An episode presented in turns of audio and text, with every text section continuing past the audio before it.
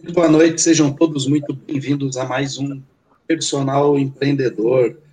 E antes da início, vamos aos nossos agradecimentos, né, os nossos apoiadores, a Displace, a Start Treinamentos, a Cardiomed, a Mais Educa Eventos, a Trainer Brasil e a Bismart. É, vale também lembrar que a, o personal empreendedor é multiplataforma, então essa transmissão está acontecendo nos nossos canais, né, no YouTube, Facebook, Twitch TV. Você pode também se cadastrar no Simpla e receber o certificado de participação e também posteriormente é, você pode escutar o áudio né, pelo, pelo Spotify. Sigam nas nossas redes sociais também e ali o nosso perfil no, no nossa página no, no Instagram.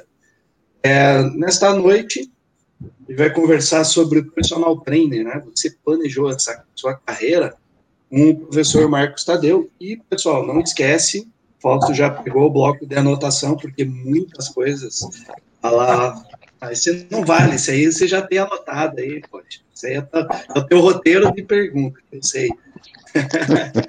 mas, mas vamos lá. Boa noite, professor Marcos, seja muito bem-vindo.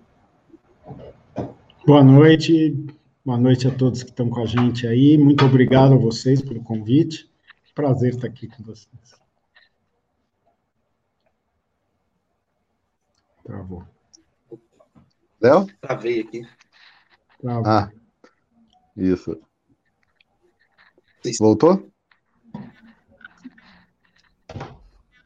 Voltou. Isso. Então, hoje um dia especial, hoje um dia especial falar de carreira com personal no Brasil, sem, sem falar com o professor Marcos Tadeu, nós, nós estamos cometendo um, um crime, né?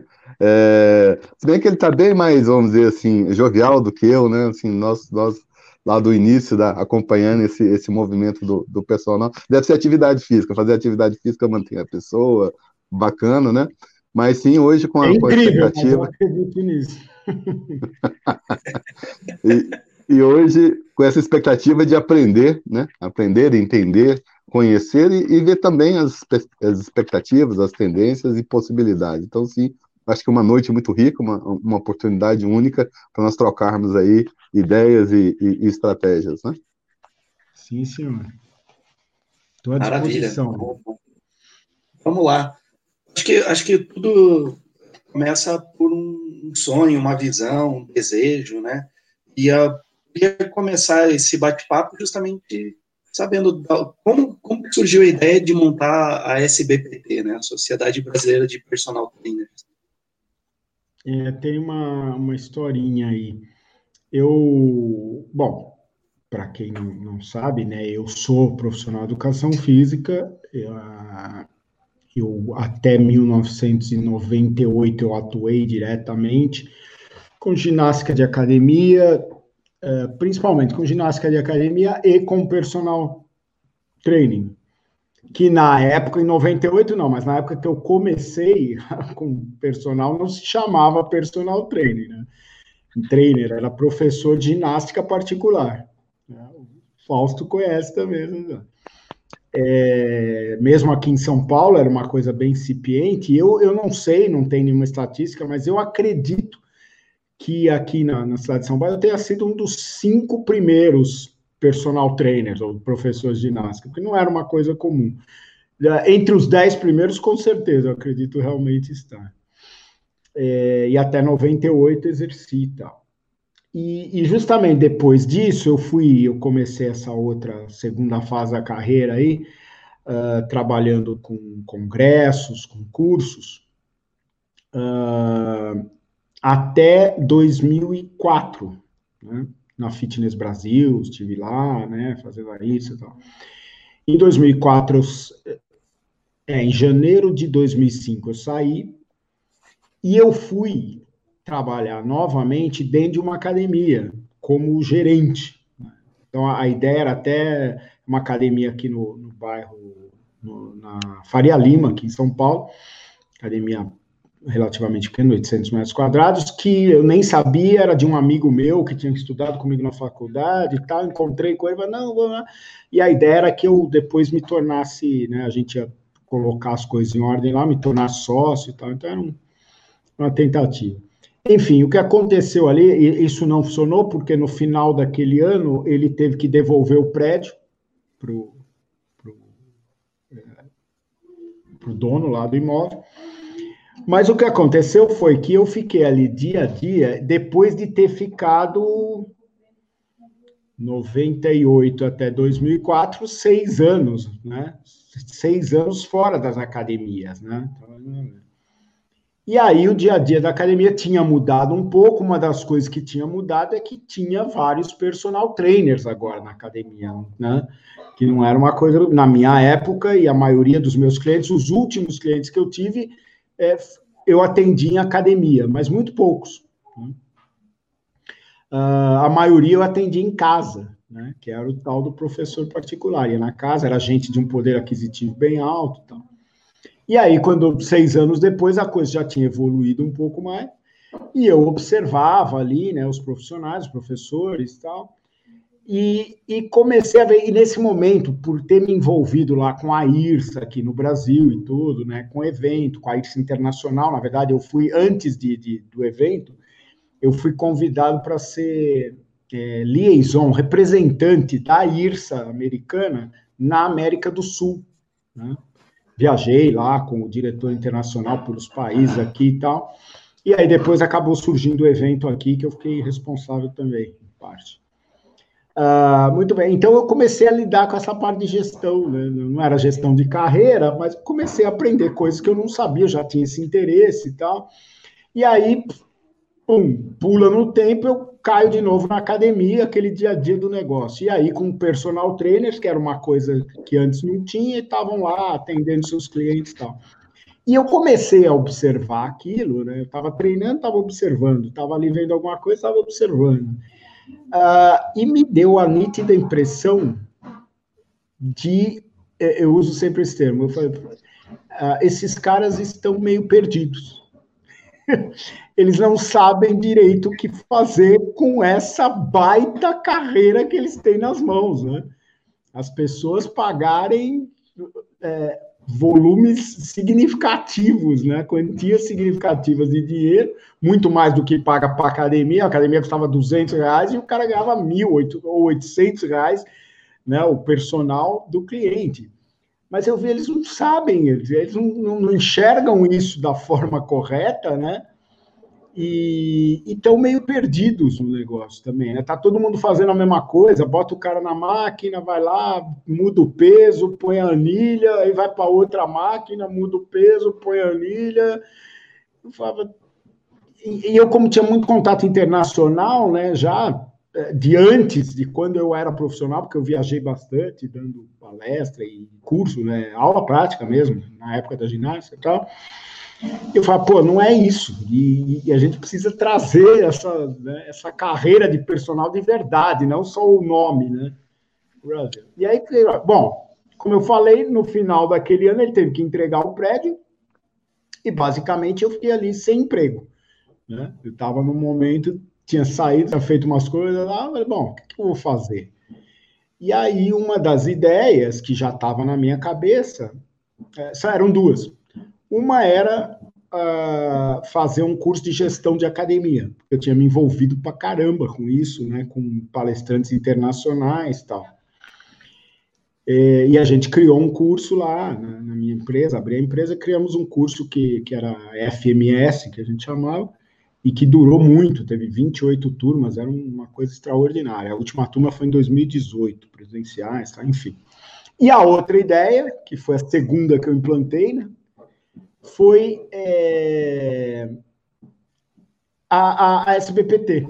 Eu falei, bom, como é que eu faço para reunir, né, para passar, reunir os personal trainers? Lembrem-se que nós estamos falando de 2006, que já tinha internet, é, é, óbvio, mas não tinha nada, do, não era nada do que é hoje, né? não tinha essas comunidades, não tinha... Uh, falei, como é que eu faço? E aí eu me lembrei, e vocês com certeza se lembram também, do Orkut.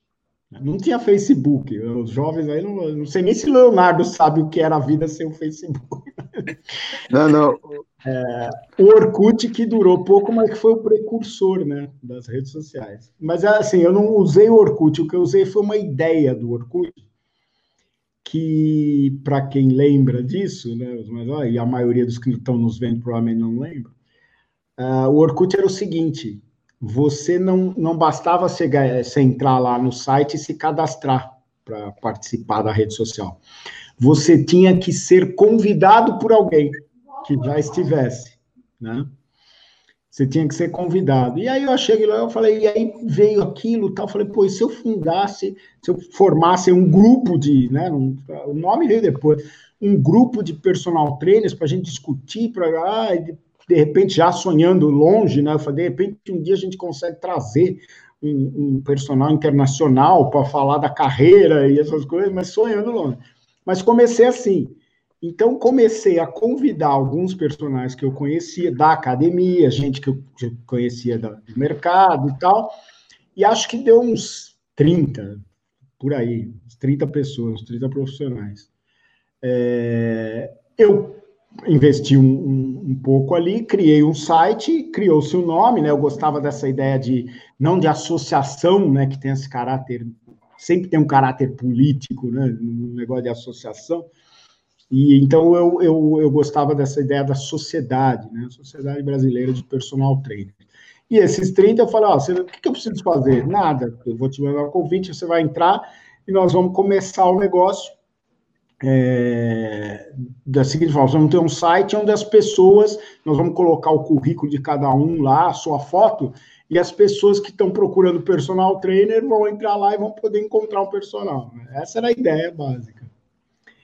É, e aí funcionou, porque aí os, os, e aí eu incentivava eles, ó, você tem um colega que trabalha bem e tal lá, convida, né? E assim funcionou e o negócio começou a crescer tal. No ano seguinte, eu falei, bom, vou tentar fazer essa história aí de, do, e do, de trazer alguém. E aí fizemos o primeiro congresso brasileiro. Nós vamos fazer o 15 agora em outubro. Fizemos o primeiro e eu trouxe o Douglas Brooks, que era um, um personal americano, ele, ele já está meio aposentado agora, mas ele é extraordinário, ele era conhecido como o, o mestre dos personagens, assim, o personal dos personagens. Tá? Ele é eu tenho os livros dele. É, é, extraordinário. Ele já tinha vindo ao Brasil, mas eu já conhecia ele. Em 98, inclusive, ele tinha vindo. E aí eu trouxe, tá? E mais os palestrantes nacionais e ali introduzimos o que seria, na verdade, o, levemente, introduzimos sutilmente o que seria a característica principal da sociedade, da SBPT, que era ajudar o personal na parte carreira dele, não necessariamente na parte técnica. É óbvio, o congresso tinha técnico e tal, mas teve dois momentos lá que foram a primeira palestra de abertura eu fiz 40 minutos, acho que foi, falando nessas ideias que eu tinha na cabeça, e basicamente o conceito era o seguinte: é, vença o medinho. Chamei de medinho. Que medinho?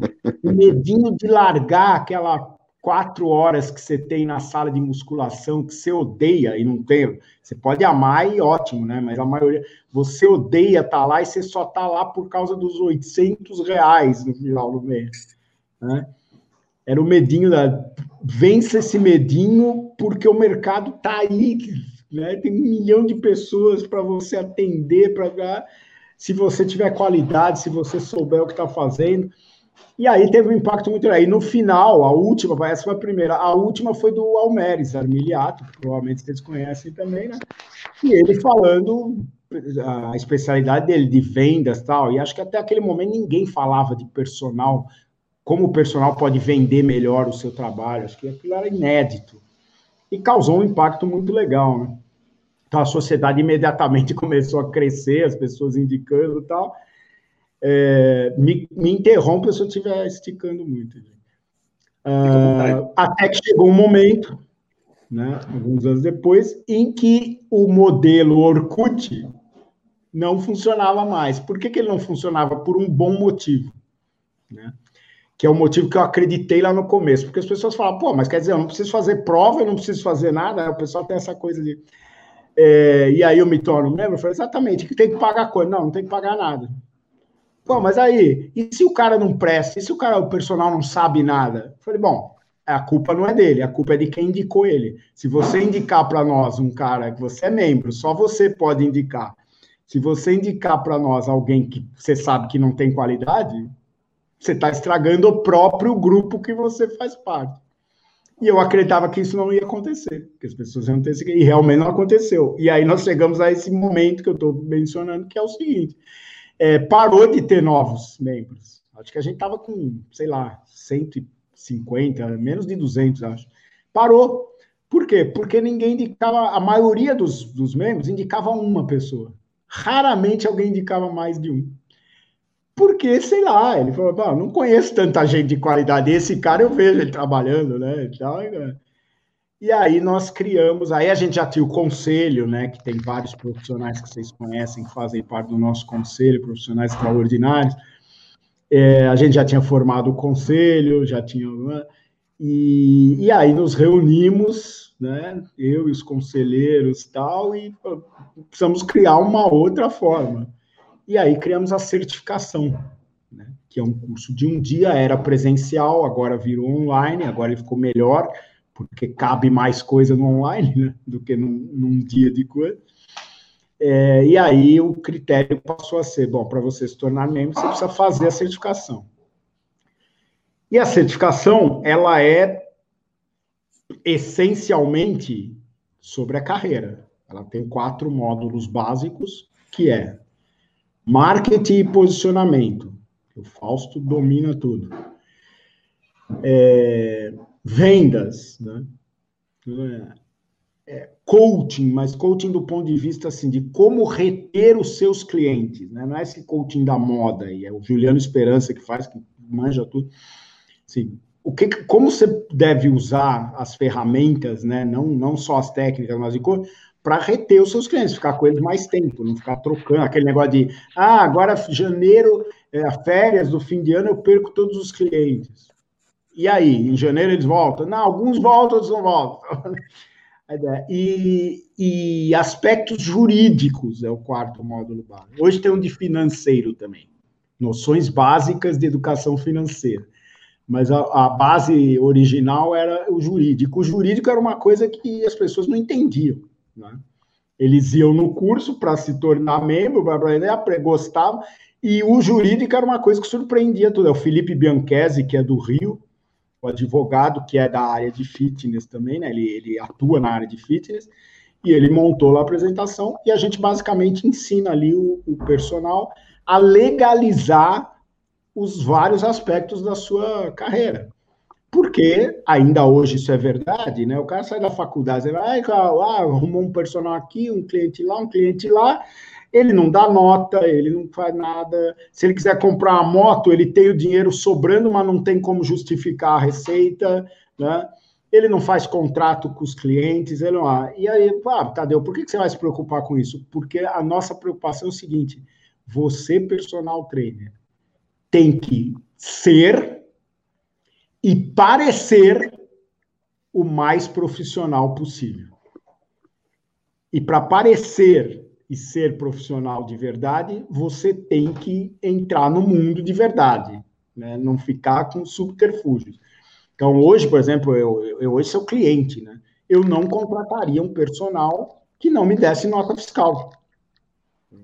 Não, eu quero uma nota fiscal, não é não, eu quero, eu vou tirar o dinheiro da minha receita e vou botar na sua e nós dois temos que estar de... E aí, contrato, proteção, contrato com as academias onde eles trabalham, então a gente colocou tudo isso e era uma surpresa para o pessoal, assim. Enfim, já essa primeira resposta já foi gigante. Vai aparecer mais coisas aí, mas a ideia era essa, a ideia era reunir uh, os, os profissionais, porque eu tinha essa sensação de que eles estavam meio perdidos vendo eles na academia lá. Essa sensação, obviamente, como vocês sabem, é, foi plenamente confirmada pela realidade, né, pelo andar da carruagem aí.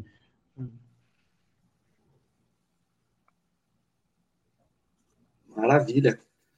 Ó, já é, é bacana de, de, de, ouvir essas histórias, porque, poxa, o, que te motivou lá atrás e, e hoje o que está se pregando justamente é essa profissionalização dentro do ambiente é, digital. E, ó, não é de agora, né? Porque se a gente for olhar o Fausto em 2019, escreve o livro para o Sebrae sobre como montar um estúdio de personal. E, em paralelo, também fundou o Saúde em Movimento, que já, já previa muitas dessas coisas, né? Contatos, com isso. E, e ainda a gente está falando de 20 anos. E, e ainda tem profissional, se é que dá para chamar de profissional, que não entendeu ainda que você tem que se profissionalizar. Então, é. É, pô, é, é, é, é, muito, é muito legal de a gente pegar e ficar. É, foi falando, foi minha cabeça que começou a viajar. Aí você falou do Orkut, poxa, a época de comunidade, é, é, muito legal isso, né? Então, quando você estuda não, não a, a, a rede social, a, a, parte final, mas esse conceito de comunidade, de você integrar, falar a mesma coisa e criar essa identidade, pô, isso, isso é fantástico. Isso, Fausto, como é que é esse negócio de comunidade? eu sei que você gosta de falar isso, tem que criar comunidade e atuar dessa forma. Sim, é conectar aos, aos clientes. Assim, é, é, é, muito interessante ver isso, né? O, acompanhamos aí o, o Marcos lá, lá, no início dessa história. Aqui mandou um abraço para você hoje, Marcos. Eu falei que nós estaremos com você hoje à noite. Valdir Soares, né? eu conversei com ele hoje mais cedo. É, ele estava contando que você também teve eu lá. Trabalhei anos lá junto com ele. Foi exatamente Brasil, antes de essa história da academia. Sim, e aí, é, e acompanhando também esse início, né? Mas, mas aqui eu acho que vale a pena a gente começar umas, algumas reflexões, né? Porque, na verdade, assim, como ele falou realmente, antes era o professor de, de ginástica é, particular, né? Era uma questão. Eu, eu começo a minha faculdade em 1989, ali, e aí com isso, estava chegando Depois no Brasil, começando... Mim. Eu encerrei chegando... em 87, olha só. É, ali chegando, né? Então, o que que acontece? É, e ali estava chegando, chegando no Brasil a questão do personal vindo de Hollywood, né? Era a sensação, o pessoal, os primeiros que entraram no negócio, assim, conseguiram uma clientela diferenciada, o pessoal ganhando aquele, aquele valor. Isso encantou, assim, praticamente toda a educação física do dia, do dia para a noite. E aí o bom que você falou também, né? Porque assim, nós tínhamos a oportunidade, mas nós não tínhamos o profissional formado para a oportunidade. E se, pô, talvez esse conceito, inclusive, chega até os dias de hoje, né? Um ou outro ali que hoje tem mentoria, estão preparando a certificação de vocês, mas vamos dizer assim, a boa parte da profissão eu acho que ainda está sem um, sem um rumo, sabe? Então, assim, essa volta toda que eu estou dizendo, Marcos, que eu, eu, tenho uma percepção que eu gostaria de a gente começar a, a conversar. Porque realmente o modelo que veio foi um, um modelo americano de personal, principalmente ali no glamour, com artistas, com, com, com, com, com essa questão, né?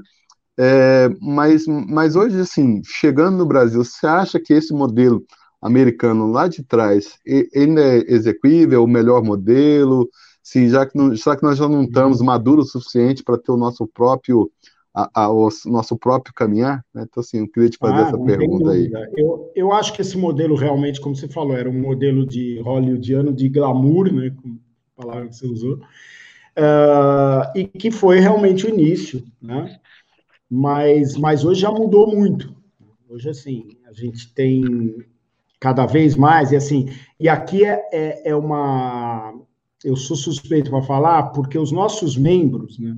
Que a gente tem um contato muito próximo, e aí sim, aí a tecnologia ajuda muito, né? a gente consegue estar próximo deles o tempo todo agora, é, é grupo no WhatsApp, é reunião mensal com os membros, etc, etc. Então, assim, a gente tem uma diversidade, a gente não tem, basicamente, que eu me lembre, assim, de cabeça, não tem nenhum personal glamouroso, né? não tem. É, em compensação, tem uma diversidade de especialistas ali, voltados realmente para a área de saúde. Então, esse ano, ano passado, tá, a gente teve toda essa batalha aí do profissional de educação física ser considerado essencial, né? E, e eu costumo dizer, ó, na SBPT a gente já, já tinha ultrapassado esse momento aí faz tempo, porque ali tem uma infinidade, uma variedade enorme de profissionais dedicados à saúde em um ou alguns aspectos da saúde, né? De, de é, metabólica, articular, postural, tem de todos os tipos ali e profissionais excelentes, né? que, que realmente a gente discute isso há muito tempo. Então, eu acho que o caminho agora é isso, né? O que a gente falou do, o Leonardo colocou também agora, ah, infelizmente, aquilo que aconteceu lá, essa historinha que eu contei lá no Clã, ela continua acontecendo. Os personagens continuam perdidos. E talvez hoje, eu não digo que estejam mais perdidos. Não, tem mais profissionais perdidos do que proporcional, porque não para de formar, né? Então hoje você tem, e aqui, assim, eu não, não tenho nenhuma é, trava de, de fazer essas críticas, porque eu faço o tempo todo, eu falo em todo lugar, então não tenho lá. As, as faculdades, né? As faculdades. As faculdades uma faculdade de educação física hoje, com raríssimas exceções, eu conheci uma em 2019, que eu falei, pô, até que enfim, não é nenhum paraíso, mas já está olhando, né? Está olhando para o futuro e vendo o que, o, o que deveria ser o presente. Né? Na, na, educação física a gente tem isso. Você olha para o futuro e o que você enxerga é o que deveria ser o presente. Porque nós ainda estamos atrasados.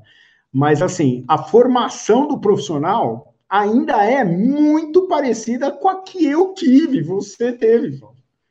Isso não deveria ser verdade, por melhor que tenha sido.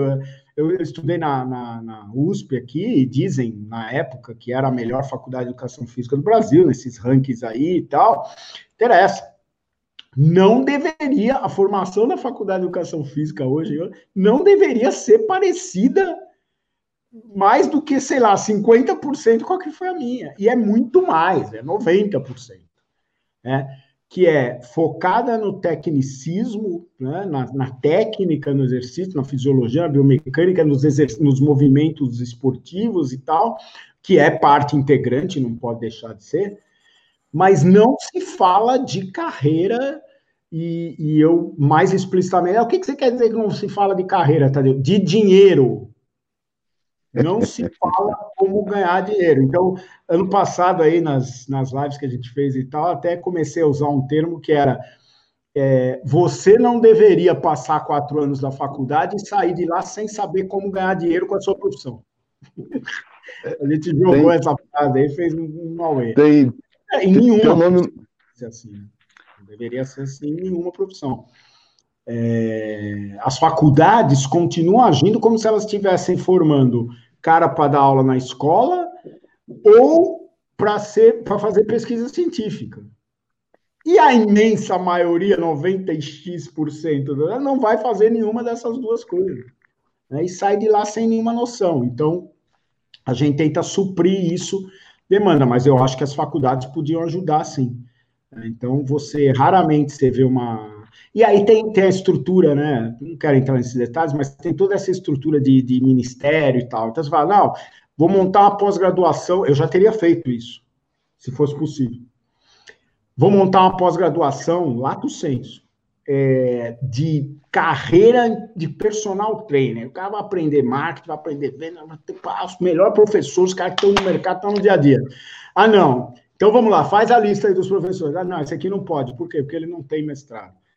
Não, esse aqui também não tem. Não, ah, tá, então, então tá ótimo, esses aqui funcionam.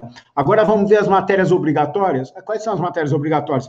70% do currículo. Didática do ensino, do, planejamento de, de do, do, trabalho do, do, TCC, da tese. E aí o cara, pô, o cara viu isso na faculdade, depois vem na pós-graduação, ou seja, tá formando o quê? Cientista ou tá formando o cara para então, tem várias pós-graduações aí, vocês sabem disso, de marketing para personal, marketing para profissional de educação física. O nome é esse, mas você vai ver o currículo, são 360 horas, em que 300 horas o cara faz, ouve e, e aprende, não sei, coisa que não precisava para a carreira dele. Então, a gente continua com isso. E o Leonardo, só para encerrar aqui, vamos trocar, deixa vocês falarem mais do que eu. O Leonardo mencionou o negócio do Orkut, que ele lembrou e tal. E, e isso é uma coisa que se perdeu, né? Então, criou-se tantas redes e tantas comunidades, tantas redes que as comunidades se perderam. Então, eu, eu costumo falar o seguinte, que a gente tem que hoje usar essas uh, ferramentas digitais aí, Facebook, Instagram, etc., e lembrar de como elas se chamam no, na gringa, como ele fala, mídias sociais. Só no Brasil a gente chama de rede social. Elas são mídias sociais, social media. Né? E é isso que elas se tornaram. Então, fala assim, pra... não, Tadeu, então não é para usar? Não, pelo contrário, só que use como mídia. Né? Entenda que não é para você, não é mais para fazer, relacionar com os tios longínquos, com os amigos que, da infância, não é mais para isso. Agora é uma ferramenta de mídia. E aí você tem que, como o Leonardo falou, você tem que aprender, né? Alguns conceitos, algumas coisas para poder usar de uma forma que favoreça o quê? A sua carreira. Né? Você só vai poder, ah, mas só fala de dinheiro, não sei o que lá, não estou falando, mas você só vai poder, profissional, ajudar as pessoas do jeito que você quer, e eu falo assim com o maior orgulho, os profissionais de educação física que eu conheço, da, da, da SBPT, de fora, tem o genuíno objetivo de ajudar as pessoas, porque eles sabem o poder do exercício, eles conhecem, conhecem, e eles têm a felicidade quando eles conseguem ajudar uma pessoa a reconhecer isso e a ter os benefícios. Né? Isso é verdadeiro. Ninguém, bom, ninguém entra na faculdade de educação física para ganhar dinheiro. Ninguém entra, não, vou para essa porque o Elon Musk fez, não, não é. Não é assim. Ah, então tem a genuína vontade. Agora, você só vai poder ajudar a gente e mais gente se você cuidar da sua carreira. Se você não encarar a profissão como um bico. Tem gente que encara a profissão como um bico. Por quê? Porque não foi orientado a, a encará-la como uma carreira. Então, é, é, uma coisa. Eu, eu, recentemente eu escrevi um artigo, acho que fiz um vídeo também, está lá no blog, o vídeo está no, no, YouTube. Eu no Facebook, lá num desses grupos de profissionais no, que eu tô lá, apareceu lá uma coisa. O cara falando, ele ele estava no meio, foi no, não foi no meio da pandemia, foi já na segunda fase da pandemia, agora, no final do ano passado, não, no início desse ano, início desse ano. E ele falando, é, o negócio está difícil, tá? realmente ficou difícil. É, eu estou fazendo, é, é, dirigindo Uber, né? Motorista de Uber. E à noite eu peguei uns personagens. Personal é bico, sempre foi. Eu chutei a canela. Eu falei, pelo amor de Deus, cara. Você é motorista de Uber, motorista de Uber é a sua profissão? Você escolheu isso? E o cara chama o personal de bico. Então, aí escrevi, deu uma repercussão e tal. Mas é isso. Não, é, a primeira, quando, quando eu encontro um profissional e o cara me pede, não, o que, que você acha? O que, que eu devo fazer para me dar uma dica? A minha dica é sempre, é, eu nem conheço a pessoa, mas eu já suponho que pare de encarar a sua profissão como bico. A educação física como bico. A maioria encara assim.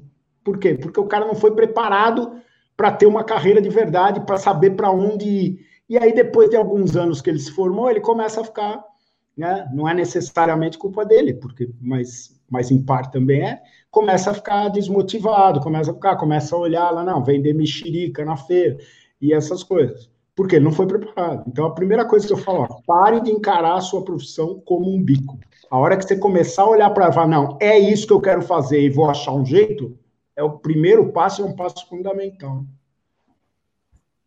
Perfeito. Nossa, é, a gente vem, vem falando sobre isso também. e, e, e, quando, quando você comentou a questão da, das faculdades, a própria, a própria diretriz para montar a matriz curricular do curso de educação física, ela já prevê essas disciplinas de empreendedorismo, de gestão de carreira, a questão que na hora de dividir ela é, é, é colocada para escanteio, por quê? Porque você não tem um profissional preparado para essas disciplinas. E aí vem é. o que, ah, não, vou colocar no, no, no online, coloca o conteúdo lá e, e, e, fica lá encostado. Então, você não, não gera a, o, o, o devido valor, que querendo ou não, é importante. O outro ponto falou, pô, você foi cirúrgico quando você falou rede social e mídia social. E isso é, é você diminuir até é, o que o pessoal fala hoje, né, de ah, você é marketing digital, diminuir a atuação com marketing digital, usando apenas o Instagram, por exemplo. Na verdade, marketing digital, cara, tudo que existe dentro do universo, dentro da internet, você pode trabalhar com, com essa ferramenta sendo marketing digital. Então, pô, muito bem, muito bem colocado. E aí, Fausto? Gostou? Tá gostando? Sim, tá... sim, tem. Estou anotando aqui muita coisa aqui. Depois vai assistir umas duas, três vezes para poder anotar as melhores partes. Mas, é, Marcos, olha só, você falou teu nome chique agora, não fala de dinheiro, não. Vamos sofisticar o processo. É monetização. É, eu estou vendo essa agora na, na internet, Boa. pessoal. Vamos monetizar, vamos monetizar, monetizar. né? Isso. E aí sim, tem uma coisa interessante, é que eu acho que talvez seja o nosso legado da educação. O pessoal vê nobreza na pobreza. Eu tenho quanto mais ganhar, é, quanto menos eu ganhar, o pessoal vai ter mais dó de mim, é um sacerdócio, você entendeu? Aí ó, eu vou pro céu. Isso, vou pro céu. É, alguma, alguma... é, a desgraça do Brasil, é o coitadismo. Né? Então, assim, é, é, e é isso, né? Eu tenho feito várias palestras do Brasil afora, e aí quando a gente pergunta qual é o seu sonho, 90% do pessoal não sequer, sequer tem sonho, tá? é, ali é uma, uma vida, né? a vida me leva, né? E, e aí tem uma frase interessante aqui do, do, do presidente do KF7, o Patrick, que ele fala, quem vende não depende. Se você for fazer uma retrospectiva, as maiores, as maiores fortunas, elas sempre vêm de, de, de vendas de você trabalhar para alguém, tudo bem, bons empregos, algum momento da sua vida começa como empregado e ali você ganha uma certa experiência e dá o próximo passo, mas, é isso, né? Assim, nós fomos fazer uma retrospectiva, os números que eu tenho são do, de Ivanildo, é, é, mais de 70% dos, dos personagens é bico. É, talvez hoje girando em torno de 110 mil, mil profissionais, é, é de manhã, como eu chamo personal super-homem. Você tem, entra na cabine troca de camisa, né? Você pega a capa e volta para a sala sala de musculação, né? Então, com isso ali, o cara se entendendo que ele teria, como você fala com bastante propriedade, da questão do planejamento, primeiro passo, primeira fase, né? E daqui a pouco você tem que, vamos dizer, galgar novos, novos, novos caras. E aí, sim, e, e olha como é isso, né? Eu, eu, eu fico é, revoltado. O meu, meu segundo livro, né? Virei personal de professor empreendedor, é, ele foi criado por causa disso. Quantos colegas apaixonados que eu, que eu vi pelo longo da, da, ao longo desses anos todos que abandonaram a profissão. Eu brinco muito que isso é que nem colocar aquela máscara de, de oxigênio no avião. Primeiro você tem que cuidar de você, para depois você cuidar das outras pessoas, dos seus clientes, entendeu? Porque se você não ganhar o suficiente, como é que você vai se capacitar? Como é que você vai comprar livro? Como é que você vai, vai estudar? Né? Então, assim, é, é para quem não gosta de dinheiro, é um mal necessário, tá? Primeiro ganha, é, se, se, se, você não quiser, pode doar lá para o Marcos, pode doar para nós, né, né Léo? Assim, não, fazer, fazer... caridade, é, do, é, isso, isso, isso, isso, Agora, né?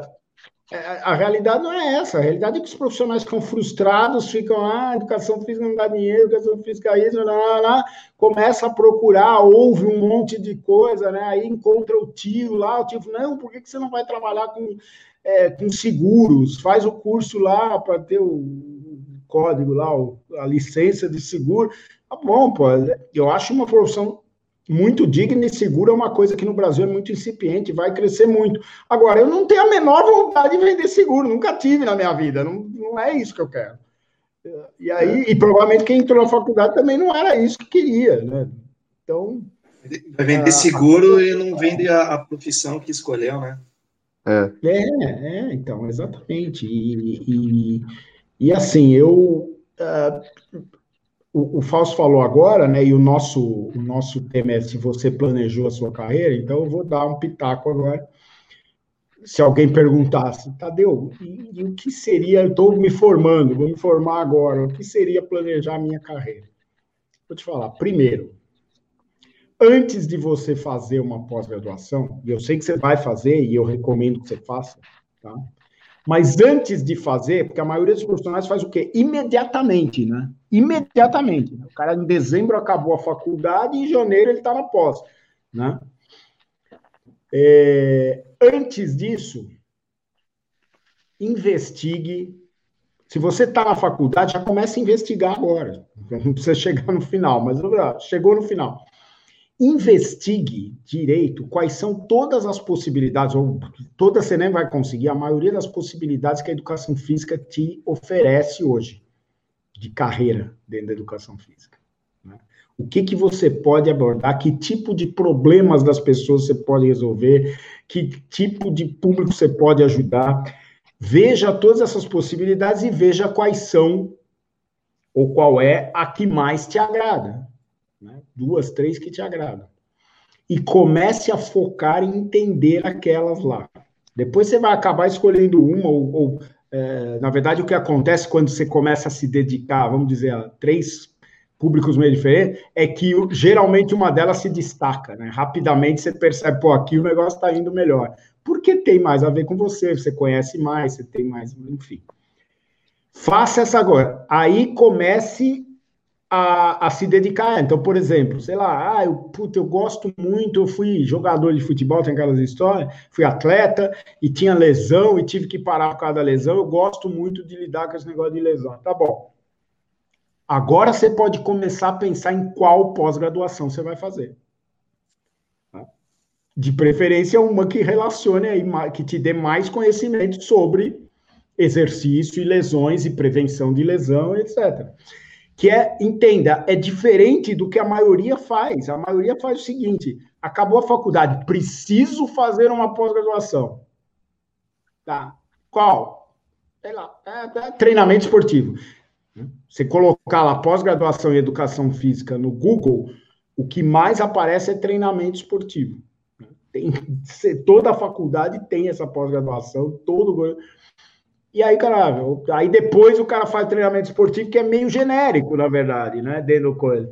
E aí ele se toca, fala, puta, biomecânica que é o um negócio. Aí ele vai e faz uma outra, de biomecânica aplicada, sei lá, alguma coisa. Ou faça isso ao contrário, gente. Essa é uma dica tão básica, tão básica. Né?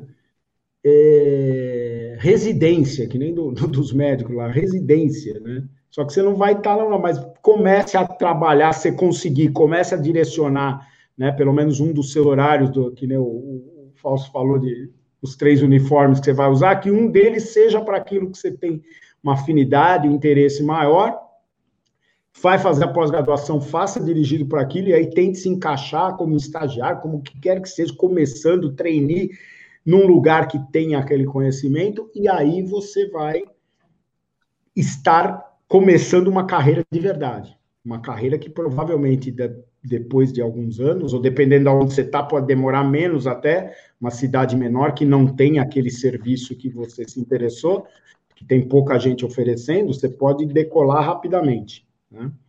Isso já aconteceu com a gente, é interessante, na, na SBPT, a gente tem, é mais recente, né, mas a gente começou a fazer é, algumas mentorias com os profissionais, né? Mentoria ficou na moda lá, eu não gosto desse termo, porque não acho absolutamente que eu seja mentor de ninguém. Né? É, não sei se vocês acompanham a minha rede aí, eu, eu sou conhecido como palpiteiro fitness, porque eu dou palpite em tudo. Então eu mudei o nome, o que a gente vende lá no site, se for comprar, tá lá, palpitoria. Então, você vai pagar um negócio, eu, eu, eu ou o Juliano, nós vamos ficar uma hora, uma hora e meia com você duas vezes, né? São duas sessões inicialmente, no Zoom lá, e eu vou dar um monte de palpite. Eu vou te perguntar umas coisas e vou dar um monte de palpite, se você não e, enfim, os palpites eu, é, é, é, é, engraçado, porque eu pego gente que tem 10 anos de carreira, né, não começou agora, e não pensou nunca dessa forma, essa coisa básica que eu falei agora. Aí eu começo a investigar, o que, que você. Não, então, eu, eu trabalhei já com dois ou três clientes que. É, é com corrida, fazer um treinamento, ensinar eles a correr, as pessoas gostam, corrida de rua, essa simples, tal, para a pessoa sentir nada de competição, tal, e eu gosto, eu, eu, gosto de correr também, é legal, tal. É, então, e agora, está fazendo isso? Não, eu tô, eu tenho um cliente assim, o outro lá, velhinho, o outro não é, a outra é mulher, não sei o que lá, eu falei, então, por quê? é, porque foi aparecendo. Falei, então para. Pega, você tem algum horário disponível? Tenho. Então tenta fazer o seguinte: pega duas ou três pessoas, pode ser familiar para começar, monta um grupinho de corrida. Tem um parque, tem uma praça, você vai lá, você dá um treino para as pessoas, faz um corridinha e tal, vê o que acontece, faz isso durante um mês, com duas, três pessoas, você junto, põe uma camiseta, né? Eu falo, põe uma camiseta igual em todo mundo que apareça e que esteja escrito alguma coisa. Pronto. Aí depois de dois meses a pessoa, nossa, montei aqui, virou assessoria de corrida, já tem 10 pessoas, já tem 12. É, as pessoas estão esperando os profissionais chegarem e falarem: eu tenho a solução para você, eu posso te ajudar. É? E, e, e, nós não temos a formação, a educação física não tem a formação. Então, assim, pega o cara com 10 anos de carreira e fala: Nossa, é verdade, olha só. Aí ele começa, deu o exemplo da corrida, mas outras várias, né? E, e basta começar. Então, minha dica principal é: começa assim, saiu da faculdade, tá para sair, começa a investigar, ver o que, que você gostou, o que, que você gostou de estudar, o que, que você gosta de dar, o que, que você gostaria de saber mais e vai atrás disso. E a hora que você tiver mais ou menos certo, né, não é 100% certo, você não vai estar num, faz a pós-graduação, escolhe uma legal que tem aquele assunto, você vai gostar, você vai aprender coisa que, que já é do seu interesse, e aí tenta começar de alguma forma a trabalhar com isso. Em pouco tempo você vai ser um especialista na sua cidade, no seu bairro, na sua região e vai captar os clientes. Né? E aí vem a história que, eu falei lá do posicionamento. Essa parte sou eu que dou na, na, certificação, sou eu que ministro de, de, posicionamento, que é uma coisa que desde que eu comecei a estudar marketing foi a coisa que mais me chamou a atenção. Faz todo sentido para mim, é óbvio que eu não posso ter foco em tudo. É a antítese do foco é tudo. O foco é uma, é laser, né? O foco é uma é uma força laser é, muito forte, capaz de, de, destruir uma parede com um único ponto. Isso é o laser, né? Não é uma luz difusa que ilumina, mas não faz nem cócega. E a carreira é a mesma coisa, faz todo sentido. Quanto mais você souber, quanto mais você conhecer e aplicar determinado conhecimento para um determinado tipo de público, mais você vai conseguir atrair essas, essas pessoas tal, e ter melhores resultados. Melhores resultados trazem mais gente, mais gente traz mais dinheiro, mais carreira, e aí você abre um estúdio, e aí você monta uma equipe. Tem todos esses casos na SBPT, o cara que era ele sozinho, aí ele começou a focar no trabalho, aí começou cliente, cliente, cliente, aí ele ficou sem horário, eu falei, bom, começa a treinar outros profissionais para atenderem no seu lugar e tal. E o cara começou, e aí, de repente, ele tinha 15 profissionais trabalhando para ele, um monte de clientes. Eu falei, bom, agora você acha que vale a pena, a cidade não é muito grande, abre o estúdio. Aí ele abriu o estúdio e está aí. Né? É, são vários e vários e vários. Mas é, eu não sei, eu não sei. Eu, infelizmente, eu tenho hoje uma distância, eu não gostaria, mas tenho, é até meio difícil de, de reduzir. Uma distância de do universitário e do recém-formado. Eu não tenho, eu gostaria de saber o que, qual é a cabeça desses caras quando eles saem da faculdade hoje. E se vocês me permitirem esticar isso aqui, é, o Leonardo falou o negócio de não ter os profissionais, eu vou contar uma história que para mim foi assim, embasbacante. Há uns quatro anos atrás, três, quatro anos atrás, eu convidei um profissional, amigo nosso, da, da educação física tal, para um evento que a gente faz. Aí eu batendo papo com ele no café, assim, batendo papo lá no evento. E ele me contou a história que ele tinha sido convidado, ele já era professor universitário, mas ele tinha sido convidado para dar aula na Anhanguera. Não sei se eu vou falar o nome porque merece. É, que é um abatedouro, né? A primeira vez, eu fui uma vez na Anhanguera, numa unidade da Anhanguera, fazer um, uma reunião lá e eu levei um susto porque eu nunca tinha mais visto aquilo. Na hora que eu cheguei, era uma sexta-feira, um pouquinho antes das sete horas da noite eu cheguei. E começaria as aulas às sete horas, né? Minha reunião era às sete, então eu, eu cheguei um pouco antes. Tinha cento e tantas catracas, assim, uma do lado da outra, um saguão enorme, né? Catraca, catraca, catraca. E eu falei para a recepção, não tinha ninguém, era um pouquinho antes. Falei, por que tanta catraca? Ela falou, ah, espera até as sete para você ver. Porque assim, o pessoal chegava e assim, para entrar todo mundo correndo tinha que ter, abrir a porteira de 100 catracas, enfim. Esse profissional foi convidado lá, ou foi indicado para dar aula numa unidade da Anguera, na cidade dele, aqui no interior de São Paulo, tal. Ele foi lá, fez o processo, tal, e chegou o momento de falar para ele, ó, queremos te contratar, tal, discutir lá o salário, o horário e tal. E aí, já no meio da discussão, o outro profissional, coordenador, não sei quem é, falou para ele, então, aí, sei lá, na, na, segunda e na quarta você vai dar aula aqui nesse horário e tal. A, a especialidade, dele, especialidade dele era ginástica, né? Ginástica calistênica, essas coisas. Era essa disciplina que ele já ministrava em outra. Né? Ele é da área de ginástica. É, ginástica e tal. E aí, aqui, ó, nesse horário, na terça, sei lá, na terça e na quinta, você vai dar é, marketing, né? Aí ele parou e falou: peraí, peraí, peraí. Eu não sou de marketing, não, não tem coisa. Meu negócio é a ginástica, é fitness, né? não tenho conhecimento de marketing. falei, não, mas não tem problema. Nós temos tudo, é, todas as aulas prontas, né? DVD, sei lá. Você leva, você vai. Hoje deve estar tudo online. Você leva, você vai, tá, a aula está prontinha. Você assiste o negócio antes, mesmo que você não assista, você botar lá, o pessoal vai. Falei, não, mas espera aí, eu... eu preciso entender demais. Não, se você ver, assistir a aula antes, você vai entender, tem todos os exercícios que as pessoas devem fazer. A carteira... Falei, não, mas não é possível. Bom, continua a discussão um pouco até que ele entendeu uma outra coisa. Ele não ia dar aula de marketing para a educação física. Ele ia dar aula de marketing no curso de marketing da universidade. É isso. Essa é uma história real, por mais inacreditável que pareça. O que, que ele tinha que outros profissionais de marketing provavelmente não tinham ou não aceitaram o salário? Mestrado, que é aquilo que eu falei. Então, hoje é mais importante na faculdade o cara ter a titulação, porque o MEC inventou essa história, né? E eu entendo até teoricamente qual é o princípio disso, mas na prática ele não funciona. Na prática, nós não temos ninguém falando de carreira na educação física, por exemplo, nem na fisioterapia, mas na educação física, porque as pessoas que se dedicam à carreira, a vendas, como o Fausto falou, a marketing e tal, elas não estão nem aí em fazer mestrado, fazer doutorado. Poucas estão. Porque carreira é no dia a dia, é no, é no palco, né? É no... E, e aí a gente fica nessa situação. Então, a, a faculdade é obrigada a pegar um profissional que tenha a, a titulação necessária, por causa das leis, né, das normas do, do MEC.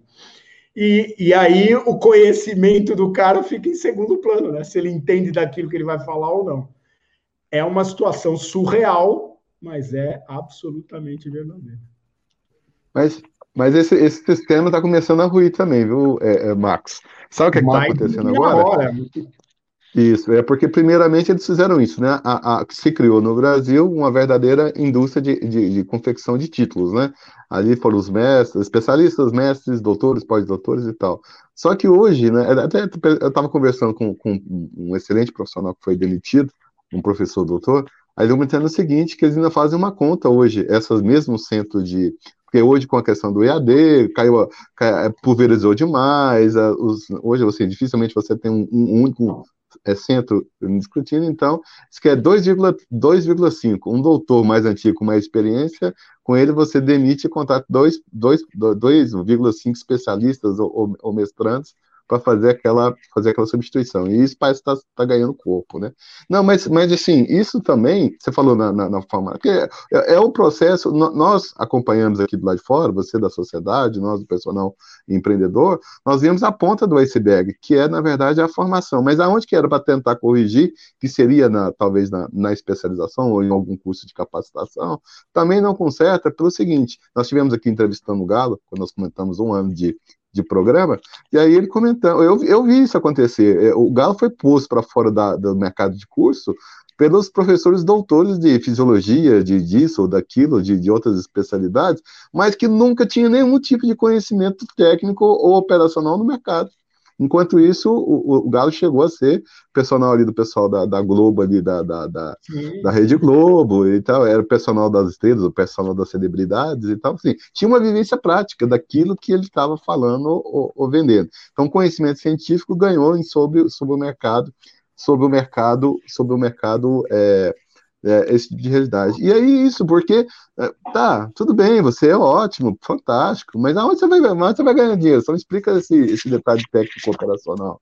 Aonde, como é que você vai pagar suas contas? Como que você vai diminuir o número de boletos que você você recebe. Né? Então, sim, essa, essa é uma questão que, pessoal, eu, eu falo um, um pouco diferente que você fala, Marcos, que eu acho que seria o seguinte: você faça um curso técnico, mas faça um curso mercadológico, seja oratória, seja venda, seja marketing, seja gestão financeira. Você entendeu? Quantas vezes, acho que você também acompanhou isso, e, eu, eu, vi isso lá no início da Sociedade Brasileira de Personal Training, se preocupando com a questão da gestão financeira, educação financeira, Quantos personagens ganharam muito bem, comprava tênis, trocava de moto, não sei o que e tal, esbanjava todo o dinheiro, não entendendo que teria ali o, o, o, amanhã, né? Então, assim, e essa questão nossa hoje, né, de o Léo que gosta, né, vender de alfinete a foguete e, e trabalhar do pré-natal ao funeral, isso, não, isso não, não, você não gera posicionamento, você não, não gera clientela, você não, não fica sempre refém de uma situação, né?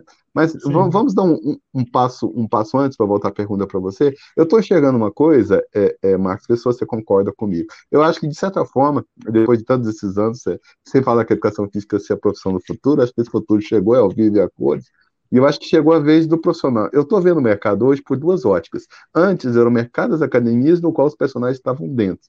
Eu acho que, principalmente fruto da pandemia, da tecnologia, de alguns outros parâmetros, nós chegamos a um momento que hoje, na verdade, são dois mercados distintos para aqueles que estão preparados e acordados. É o mercado do personal trainer e é o mercado fitness das academias. Você enxerga por aí? Sem dúvida, sem dúvida. O... A pandemia realmente ela acelerou e, e aí eu vou, eu vou mencionar uma coisa que, que aconteceu no, no exterior, nos Estados Unidos, na Europa também, que, que, que elucida uh, isso que você falou. Hoje, uh, durante a pandemia, como a gente falou aqui logo no começo, ou, ou, acho que foi antes de nós começarmos, né? nem lembro mais, é, muitos profissionais imediatamente quando começou o negócio, lockdown tal, se adaptaram lá com o tal do online, né? Vamos dar aula no WhatsApp, vamos fazer. Em duas semanas começaram e muitos deram muito certo, aí o cara começou a melhorar, excelente. Uh, no exterior, o mesmo fenômeno aconteceu. Ele já tinha, né? Ele já estava num nível diferente, né? Já tinha muita gente aproveitando bem o online, os profissionais, mas também foi acelerado, como qualquer coisa digital, pela pandemia. E o que, que aconteceu quando a pandemia começou a. A nuvem começou a se dissipar no exterior. As academias hoje têm dificuldade nos Estados Unidos para contratar bons profissionais. Porque muitos, mas muitos de levas mesmo, né? Perceberam nesse ano passado, tal, com essa situação, as academias fechadas, eles sem, é, sem ganhar nada, porque lá você sabe, né, o personal ganha pelo que ele faz, não tem CLT, não tem nada disso, tal. Então eles sem ganhar, e aí se viraram com online, etc. Eles perceberam o seguinte: eu consigo ganhar minha vida sem precisar estar lá na academia, me submeter às regras, dividir a minha receita, né? E eu consigo ganhar minha vida assim, eu me divulgando, eu consigo usando a, a aula online, a internet, o coisa, gravando, fazendo on demand, fazendo. É, eles têm, e aí é a vantagem, né? Então, os, sempre me falam também, é porque os profissionais lá nos Estados Unidos, na Europa, não, não têm faculdade, né? A maioria do, do fitness, dos personagens, eles têm aquelas certificações lá. É, realmente isso é uma desvantagem. Por outro lado, eles têm esse lado mercadológico muito mais acentuado. Né?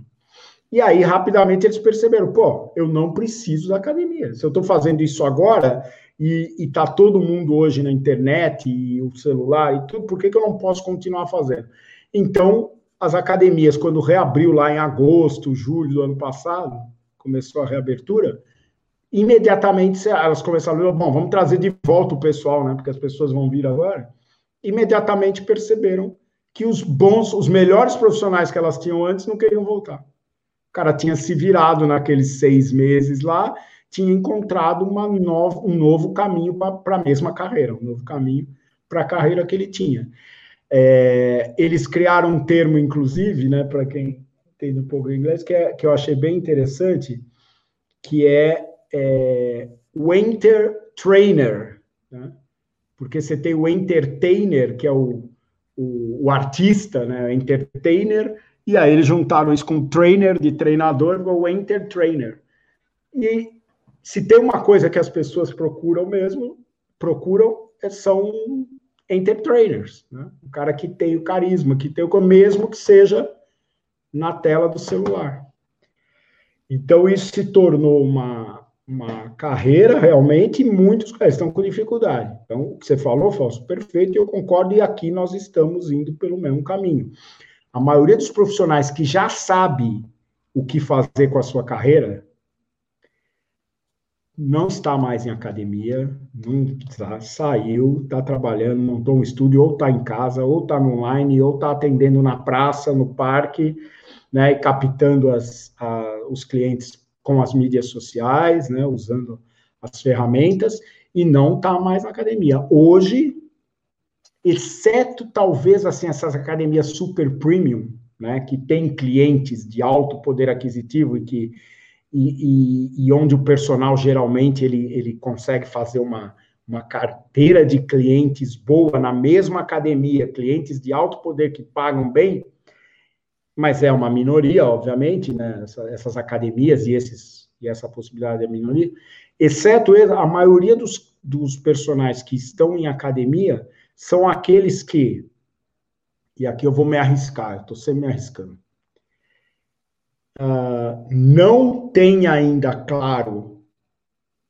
o que fazer com a sua carreira, estão seguindo ali o um modelinho, um cliente aqui, um cliente aqui, um velhinho, uma, uma jovem que quer ficar durinha, o velhinho que tem não sei o que lá, o outro lá, ou que não tem qualidade suficiente para assumir a própria carreira. É difícil a pessoa admitir isso, mas a estatística está junto. Né? Não existe 100% dos profissionais de alguma carreira são excelentes. Isso não existe, pelo contrário. Né? Então, tem gente que vai assim. E a, e a academia é um lugar bom para captar cliente se você não tem um diferencial, se você não tem nada de especial para lá. Se você tem, sabe disso e sabe o que fazer com isso, e cada vez tem mais gente sabendo, graças a Deus, e acho que um pouco a nós também, é, você não precisa estar na academia. Você não precisa estar lá dentro, não precisa manter o que eu falei em 2006, 2007. Não precisa ficar com medinho de manter as suas quatro horas na musculação lá ou na ginástica. Porque tem mercado, tem gente procurando. E agora vocês devem estar acompanhando, isso era um.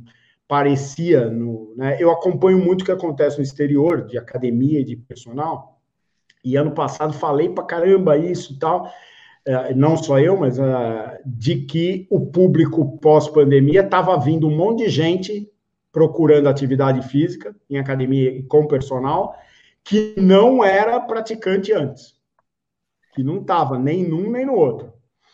E parecia meio wishful thinking, né? Que é aquele pensamento positivo, não, agora vai. Não é já está onde está aberto, onde a vacina já entrou, está na cara, as pessoas já sabem. O público, uma grande parte do público que está aparecendo nas academias dos Estados Unidos nunca esteve em academia antes.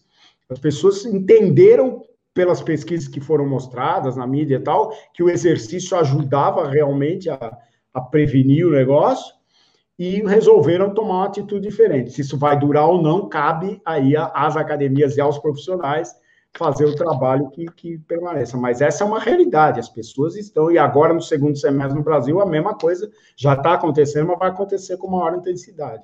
Nós estamos avançando bastante aí na, na vacinação. E essas pessoas não estão preocupadas, é, principalmente se procurar, se, procurar personal, com o valor do negócio. Estão preocupados em entender que aquele profissional pode ajudá-lo. Não, porque eu tenho diabetes, nunca fiz nada, tal, eu ficava meio controlando a comida, mas agora entendi que tá bom. Então, se o profissional souber, esse cara vai pagar o valor correto e vai permanecer, e, e é um mercado gigantesco. O mercado hoje, isso não tem a menor dúvida de falar, ele está significativamente maior do que há um ano e meio atrás. E, Porque isso, isso que não participava está vindo tomara que a gente saiba o que fazer com eles. Isso já é. é, uma, é uma... Depois a gente conversa sobre isso. Mas, mas isso, Marcos, o, se a gente for olhar até aí dentro da graduação, né? Você falou um negócio que, poxa, fez todo sentido. Ah, quando a gente começa a analisar o comportamento do ser humano, o que o ser humano ele engaja? Engaja na, na brincadeira, na, na no, no, lúdico, né? É, é videozinho que é um animal que, que gera algum, algum desperta algum sentimento positivo ou, ou algo relacionado com alguma piada e tal. É, isso, isso gera muita, muito engajamento. As pessoas gostam disso, porque é, um, é uma, uma válvula de escape para a pressão e a do dia a dia. Aí, poxa, aí contrata o serviço do personal trainer, aí é aquele militarismo, sabe, aquela, aquela coisa disciplinadora. Aí, de repente, você fala assim, pô, não, mudou até o termo, está muito relacionada à questão do, do entretenimento. Na grade curricular, a gente tem as disciplinas que vai te dar o ferramental para trabalhar, que é a, a, o lazer, a recreação, a ludomotricidade, enfim, você tem isso. Só que muitas vezes o perfil do acadêmico ele já tem, já está muito é, a visão direcionada para aquilo que ele quer e às vezes ele anula a, a, essas disciplinas que venham agregar porque ele não consegue enxergar esse real essa real necessidade do, do, do mercado. E aí, que, dentro dessa tua fala, o que, que despertou né, de, de insight? Falou, poxa, é, eu preciso mais de, de, de, um profissional que seja aquele professor de educação física de escola, o legalzão, que vai chegar e utilizando essa a, a analogia, né, vou jogar a bola para vocês se divertirem. Hoje o que o mercado está querendo é isso, alguém que oriente de forma profissional a brincadeira. Então, a, a questão é, a gente tem hoje esse profissional, ele, ele preparado para atender esse público que ficou enclausurado, né, um ano e meio, ou não? É, eu acho que tem profissionais preparados e tem profissionais que não estão preparados. Mas a boa notícia é prepare-se. Prepare-se. Eu não vou estar aparecendo uma hora para outra. Você tem agora o segundo semestre inteiro né? Então, o, a, a, ideia do entertainer não é o cara que é palhação, que faz, não. É o profissional que faz o exercício, o exercício programado, orientado, com objetivos, com prescrição e tal, tornar-se menos, uh, tornar-se mais interessante para quem não tem o hábito de exercício. Fazer exercício para quem já tem, já gosta e é, é fácil. Então, procurar esse conhecimento, procurar essa. E aí, é, existe uma coisa que é o seguinte: os, os professores das faculdades, das pós-graduações, dos cursos, eles têm, deveriam ter essa capacidade de, de influenciar nisso, né? Uh, de ser modelo, né? Então, eu, eu, eu sempre, quando eu estava no primeiro ano da faculdade, eu tive aula com o Mauro Ghiserini. O Mauro Ghiserini sempre foi um cara disciplinador e tal, mas sempre foi um fantástico, até hoje, entertainer. Né? Uma capacidade de aglutinar as pessoas no exercício, na aula lá, extraordinária. E eu estava no primeiro ano, no segundo semestre, e o Mauro me chamou para conversar. Eu, eu tinha aula com ele, então, mas eu era nada eu não sabia para quem eu estava lá direito, na faculdade. Tinha jogado handball e pensava em ser treinador de handball. E mudou naquele dia. O Mauro me chamou e falou: Eu quero que você vá fazer estágio na academia que eu estou trabalhando agora, que era a Runner. Né? A primeira Runner, que ninguém conhece, só, só quem é da época falei, não, mas eu nunca trabalhou em academia. Eu falei, não, trabalhei em nada. Não, não sei se eu gosto. Né? E, e eu sempre conversei só por quê? Porque eu fui para lá, fiz o estágio, em pouco tempo comecei a dar aula, tal, na época não tinha limitação para isso, e depois acabei rodando 13, 13 países dando aula de ginástica, do que eu aprendi lá, né? E eu sempre falo isso para o Mauro, eu falo, cara, o que, que você viu em mim de diferente para chamar uma turma de quase 100 pessoas. Lá ele chamou eu e mais dois. Os três tiveram uma carreira na ginástica muito boa, muito memorável. Como você chegou? Ele, ele tinha essa capacidade, né? De enxergar e de inspirar. Então, se o professor universitário ele é, ele é militarista, que nem o Fausto falou e tal, ah, é isso que ele vai inspirar, né? E eu não estou falando aqui de ser laissez-faire, nada. Eu gosto das coisas, eu sou cartesiano, eu gosto das coisas certinhas. Mas a capacidade, qualquer professor de qualquer coisa, qualquer profissional, você tem que ser capaz de engajar o outro naquilo que você quer que ele se engaje, seja uma atividade física, seja uma aula, seja, seja um projeto de engenharia. Se você não tiver capacidade, e aí você precisa, para ter essa capacidade, você não tem ela natural, é, você pode desenvolver como melhorar, aprendendo conhecimentos de sobre pessoas, sobre comportamento humano, sobre liderança. Tá?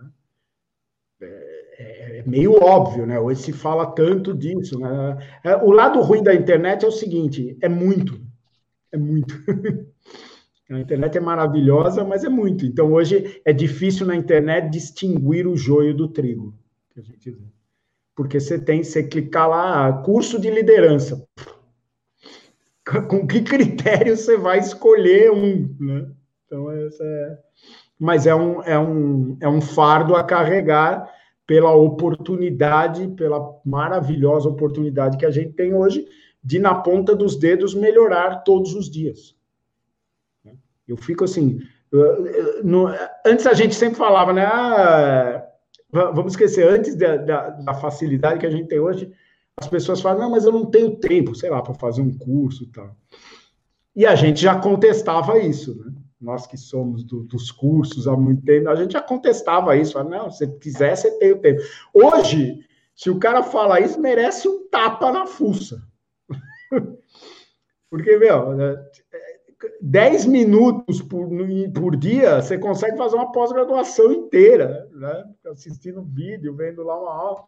Você tem tudo na ponta dos dedos, aonde quiser. Você vai para a praia, tá lá e pega o, o sinal e pronto. E, e, assiste uma aula. No dia seguinte, você está na Europa e assiste outra.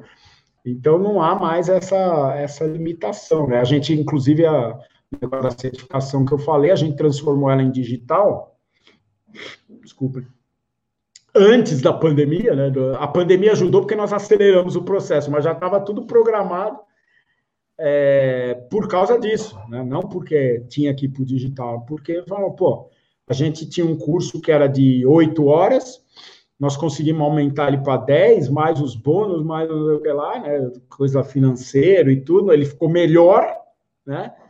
Com aulas de 10 minutos. Então, o cara em 10 horas que você distribui da forma que você quiser no, no, seu celular, no seu computador, você consegue aprender um pouco sobre posicionamento, sobre vendas, sobre é, coaching, sobre financeiro, sobre jurídico, aquelas coisas que eu falei. Então não há muito é, mais desculpa de eu não tenho tempo, não sei o que lá.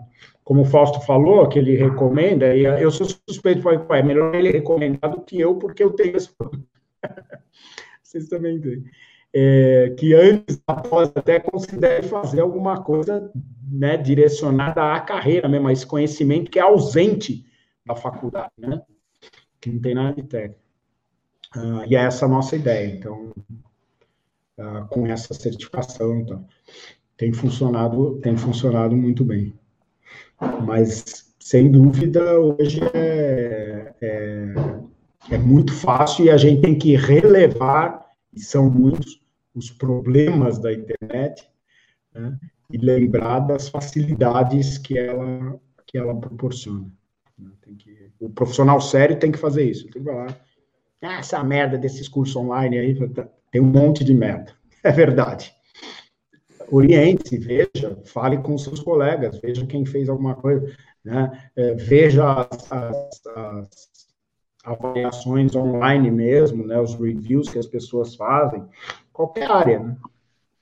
E, e você tem um parâmetro, porque, porque tem muita coisa, mas essa muita coisa facilitou a vida de quem quer realmente se dedicar. Agora, tudo isso parte daquilo que eu falei, você tem que saber qual é o seu interesse. Pode não ser para a vida inteira, mas você tem que ter um interesse. Você fala, ah, não, tudo na educação física me interessa. Tá bom, então pega uma vassoura, varre o chão aí, porque faz parte da educação física Né? Tem que ter um interesse. É, eu, eu tenho falado, Marcos, que é a questão do propósito, né? Eu acho que, sim, é, eu, interessante, né? É, na faculdade, fui passando por alguns postos de trabalho, eu aprendi o que eu não queria, né? Foi a partir da vivência prática, né?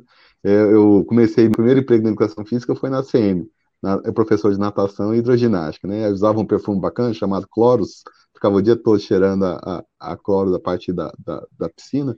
Agora tem um não era... É, é, então, mudou, mudou. É, isso, é mais, isso é mais moderno, né? Então ali viu que não era, assim, tem colegas fantásticos que, que adoram a parte de aqua, né? Mas é, é uma realidade. Fui na educação física escolar também, são, são verdadeiros heróis.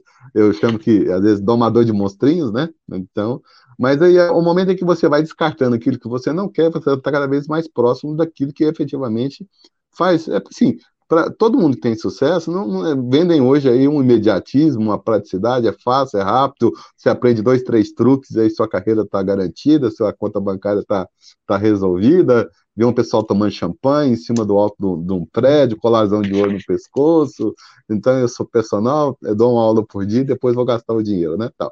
Então, assim, vendendo um sonho, uma ilusão. Mas a partir do momento que tem o, o, o propósito, e aí, novamente, agora a gente volta para a questão do mercado, eu quero também entender sua, sua, sua opinião, porque eu acho que é realmente isso. A pandemia separou os meninos, os meninos dos homens, né? Veio para efetivamente a, a, abrir. Quem falou, quem fez uma pesquisa que identificou a mesma coisa que você falou foi o Léo Cabral lá do Rio.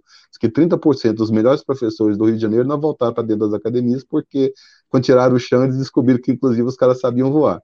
E foi muito Olha, interessante isso. Eu quero essa, hein? Me passa isso daí, eu quero ver isso daí. Eu citei o exterior é. porque eu não sabia que no Brasil tinha um dado desse. É, o Léo Léo, Léo Cabral estava comentando esse dia na, na live. Então, assim, e aí o momento do, do, seguinte, que aí sim é interessante, porque, tá, gente, olha só, professor de educação física no Brasil e dos lugares no mundo, Portugal, Rússia, né, o restante é certificação, como você falou com bastante propriedade. E, e, agora mais, um, mais uma vantagem, todo mundo lá fora, assim, muito brasileiro lá fora, e aí com esse movimento da saúde, do movimento da, da, disso, daquilo, então, assim, hoje o que te impede de dar aula para a Austrália, o que te impede de dar aula para qualquer outro local local do, do, do, do, mundo afora, né?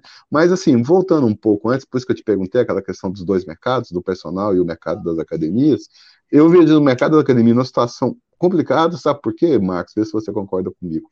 É, é, porque eles não têm relacionamento com o cliente. O cliente sempre pagou catraca, instalações e equipamentos. Se você não conhece o cara, não sabe o que, é que ele faz da vida, não tem ali um, um, um ponto focal dentro da, da, da, academia, e aí no, no, momento que ele foi exposto a alguma coisa é, durante assim, foi um pouco bem, bem tratado pelo profissional, ele larga com, é, pronto, você é da área da ginástica, eu acho que você antes de um problema que tem na educação física, que é o enlatamento, né? Você tem os enlatados hoje dentro da, da atividade fim, tem na, na, educação, porque o que acontecia antes, na, na, época que você foi professor de aulas coletivas? Você tinha sua turma, o pessoal, você trocasse academia, o pessoal ia com você, tinha vinculação a, a você ali nessa, nessa, nessa questão. Agora, quando veio um negócio aí depois, que é, tinha o mesmo ritmo, a mesma roupa, o mesmo jeito, mesma, mesmo isso, se quebrou essa questão do vínculo. Ah, aí agora sim, eu acho que o profissional, o profissional de sucesso hoje, é, além do, do, da inteligência cognitiva, ele tem que ter a inteligência relacional e principalmente a inteligência emocional nisso, no captar, no, no, no conectar, no, no, interagir, no inspirar, no, transformar. É, e, e, aí eu vejo né, que a única coisa, porque o mercado dos fitness, desde que o mundo é mundo, nunca conseguiu passar de 5% de, de, é, de, de matriculados, porque praticantes a conversa ainda, é, ainda é mais baixa um pouco. E agora, nesse momento, nesse contexto da tecnologia, do, do, do personal, porque hoje, veja, condomínios, veja, veja é, é a questão de, de, ambientes abertos, veja a formação de grupos. É, eu acho que nós vamos conseguir passar dos 5% se as academias mantiverem o pessoal que está na, naquele, naquele ambiente, naquele contexto, naquela necessidade, e nós, personagens, fomos atrás daquele pessoal que está, aquele pessoal que está tá fora, que quer o exercício que tem medo de se deslocar para fora, que não pode por ter alguma limitação. Eu acho que com o mercado agora pós, pós-pandemia e pós-Covid, se abriu aí uma oportunidade ímpar. Você vê esse, vamos dizer, esse empreendedor individual, esse empreendedor mudando? Será que nós vamos conseguir formar a escola ou, ou agora que vai voltar tudo ao normal, o pessoal vai correr de novo para a academia, vai ficar tudo quieto? O que, que você acha, Marcos? Eu, eu, acho que não, eu acho que eu vejo sim, eu vejo, eu acho que os profissionais, não todos, mas é, principalmente os, os que têm já alguma experiência, eles perceberam isso sim, uh, cada vez mais e estão procurando aí se virar. O que falta muitas vezes é é uma orientação que às vezes é muito simples, né? Uma orientação que é o que a gente estava falando, que não tem na faculdade, blá blá blá. É, nós temos um, um, um, exemplo, né? Tem vários, mas esse aí é, é bem elucidativo, assim, um rapaz que fez a nossa primeira certificação online ano passado. Assim que a gente lançou, ele viu lá nas mídias, não sei o que lá, e hoje ele é membro é, fez, cumpriu lá o que ele tinha que cumprir com a gente, mandou, nós avaliamos lá, tá, tornou-se membro. Tudo bem. E aí, quando se torna membro, começa a ter um relacionamento com a gente. Como eu falei, os grupos, as, blá, blá, blá, até que, de repente, um dia a gente lá no papo e online e tudo, e ele fala, ele no momento em que ele fez o negócio, ele estava com zero clientes. Ele tinha perdido três clientes que ele tinha por causa da pandemia, estava com zero. Uh, a esposa dele, que trabalha em outra área, estava sustentando a família. Né? Ele estava deprimido por causa dessa situação, se sentir impotente em conseguir fazer agora.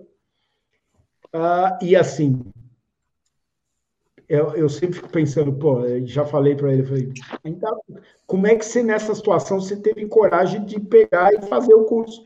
Né? Teve que investir, ele estava sendo tostão e teve que investir, não é nada absurdo, mas teve que pagar. E ele falou, não, porque foi indicado tal, e eu resolvi. E aí nós ficamos sabendo dessa situação. Bom, a, a verdade é a seguinte: alguns meses depois, três meses depois, quatro meses depois, ele estava faturando 15 mil reais por mês com personal. Eu juro para vocês, tá, eu não acreditava. Eu achei que ele estava, na época, no primeiro momento, eu achei que ele estava contando com os outros, né? Porque a reunião do grupo, né? De coisa, eu falei, ah, ele está contando vantagem, né? Não, depois ele fez a nossa certificação 2, que é presencial, e aí começou é, quando ele fez a 2, ele já tinha chegado em 20 mil. Ele falou: a minha meta é 22. Eu falei: por que 22? Ele falou: porque era o que eu tinha na cabeça lá atrás, 22 mil. Eu já estava em 20. Eu falei: cara, é um fenômeno esse negócio. Ele falou: não, tenho que agradecer a vocês. Eu falei: não, não, não tem, cara. Isso aí nós, nós não sabemos fazer isso. nós podemos até te dar, mas você tem todo o mérito, porque. Né, então é uma coisa assim, e eu fico espantado com essas histórias. É lógico, é uma né, história, mas tem, tem outras, porque é tão pouco. É tão pouco que ele precisou para enxergar algo que ele não enxergava 10 horas antes. Né? Tem 10 horas, eu, ele não enxergava aquilo já com anos de carreira 10 horas antes. E aí ele enxergou, e aí é todo o mérito dele, botou em prática, né? porque a gente não consegue observar isso botou em prática e muito rapidamente. Por quê? Porque já estava, na reabertura, né, na primeira reabertura, lá em agosto tal, já tinha gente, já tinha gente ali querendo é, contratar um profissional que resolvesse, que tivesse coisa. E ele rapidamente ele se tornou esse profissional, começou a atrair, ele aprendeu um pouco lá de como atrair as pessoas.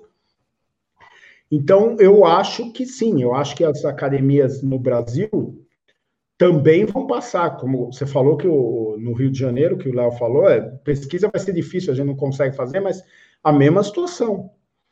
Profissionais que trabalhavam lá antes da pandemia não vão voltar, não voltaram. Né? Eu, ele falou 30%, eu, eu chutaria que é, um bom, é uma boa porcentagem geral aí para o Brasil inteiro.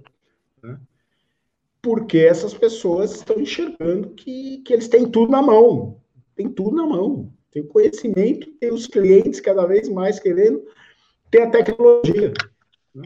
Tem as três pontas do negócio. Ele consegue mostrar o trabalho dele, antes não tinha como, né? Então, eu contei aquela história da, da SBPT, falei o site original, durante os primeiros anos todos, que ainda não tinha essas mídias sociais e todas, o site era um sucesso. As pessoas queriam ser membros da, da SBPT, por ter o nome lá, aparecendo um pouco quando a pessoa era personal trainer em São Paulo, lá, em Moema. Aparecia o site da SBPT no Google, que não tinha nada a pessoa via lá, olha, lá, digitava lá e escolhia. E aí entrava em contato e tal. E as pessoas conquistavam muitos clientes. Então, teve um monte de gente que virou que é membro da SPPT no início, lá, quando tinha só o site, tudo ali, e que em pouco tempo largou o emprego, como eu falei, né? Por quê? Porque estava cheio de cliente. Então, é só pelo site não tinha anúncio no Instagram, não tinha anúncio no Facebook, era o site que aparecia no Google lá. Google também está começando. É, então, hoje, uh, o profissional tem todas as ferramentas na mão. A ferramenta que falta é interna. É ele enxergar essa possibilidade, acreditar nela, e aí olhar no espelho e falar o que para aproveitar essas oportunidades aqui enxergar nele mesmo o que é que está faltando e aí procurar. E aí está muito fácil, inclusive, de, de conseguir, né? de, de achar. Uh, eu acho. E aí tem a história da academia, já que falando. O mercado de academia está mostrando uma coisa já faz muito tempo, obviamente. Eu trouxe em 2008 um consultor americano para falar aqui, um, um cenário de gestão, Thomas Plummer, já trouxe ele duas vezes trouxe 10 anos depois também. É fantástico, fabuloso. Ele falou isso em 2008, que o mercado estava convergindo para dois canais. Academias de baixo custo, que nos Estados Unidos já tinha, no Brasil não tinha em 2008 ainda, foi no ano seguinte que começou a Smart. Academias chamadas tradicionais de baixo custo, e academias, estúdios especializados em alguma coisa. Seja natação infantil, seja em treinamento funcional, seja em idosos, seja lá. É, e que depois o mercado lá no exterior acabou chamando de boutique, né? Essas academias focadas assim em determinada atividade de academias boutique. É, e hoje está muito claro isso.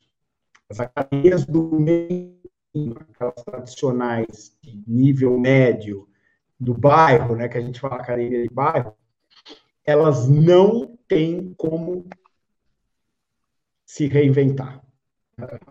Elas não têm, não, desculpa, reinventar tem. Elas não têm como manter o que elas levou até ali. Elas não vão existir mais. O mundo deixou de existir já antes da pandemia. Na pandemia, mais uma porrada e não tem caminho. Por quê? Porque as as tais das low cost, né, são, elas na, na, na percepção do elas estão se tornando as academias tradicionais elas estão se tornando academia tradicional. Por quê? Tem aula de ginástica, isso, tem aquilo, e o custo é menor, mas muita gente que está entrando nessas academias nem sabia que antes o custo era maior, que a academia do bairro dele custava 180 reais antes de abrir uma, uma Smart Fit do lado. Ele nem sabe disso, está chegando agora no negócio. Então, elas estão tomando, daqui a pouco ninguém vai mais de academia low cost, não, as academias e as outras do outro tipo, que são academias de alguma forma, vamos dizer, especializadas. Está muito claro isso, né? Uh, e aí, do ponto de vista do profissional, ele tem que olhar para isso e entender essa situação e ver onde ele se coloca. Porque, assim, o salário é baixo, vai continuar sendo baixo e vai ser aquela coisa lá o personal, será que eu consigo trabalhar com o personal dentro? Né? Existe essa possibilidade, dependendo da rede e tal. Né? Eu sempre falo, o pessoal no começo da Smart Fit, eles falavam, vocês acompanharam isso bastante até hoje, nossa, graça de Smart Fit, não sei o que lá, os profissionais, né? não valoriza o professor e tal. Eu falei, mas não valoriza você? Você trabalha lá? Não, não. Isso aí os caras pagam mal. Eu falei, mas você não precisa trabalhar lá.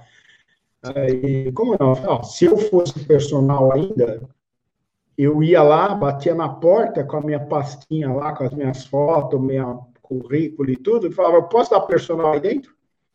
Tem 3 mil negros lá dentro, mesmo pagando pouco, alguns provavelmente podem pagar personal. Eu ia lá na, na primeira. Ia bater na porta lá, o que, que eu faço para dar personal aí dentro? E existe essa possibilidade, é o tal do personal externo. O cara tem que olhar, ver se ele quer, se ele vai, ou enxergar que o mercado está aí, como vocês falaram muito bem, para ir atender na casa, no condomínio, na praça, no clube, em todos os lugares, com o próprio conhecimento e o próprio risco aversão ao Brasil na, na, educação física é uma desgraça que acaba nunca, por menor que seja o risco, né? o medinho que eu falava. Ou ele olha para o lado das academias especializadas. E as minhas especializadas não têm espaço para personal.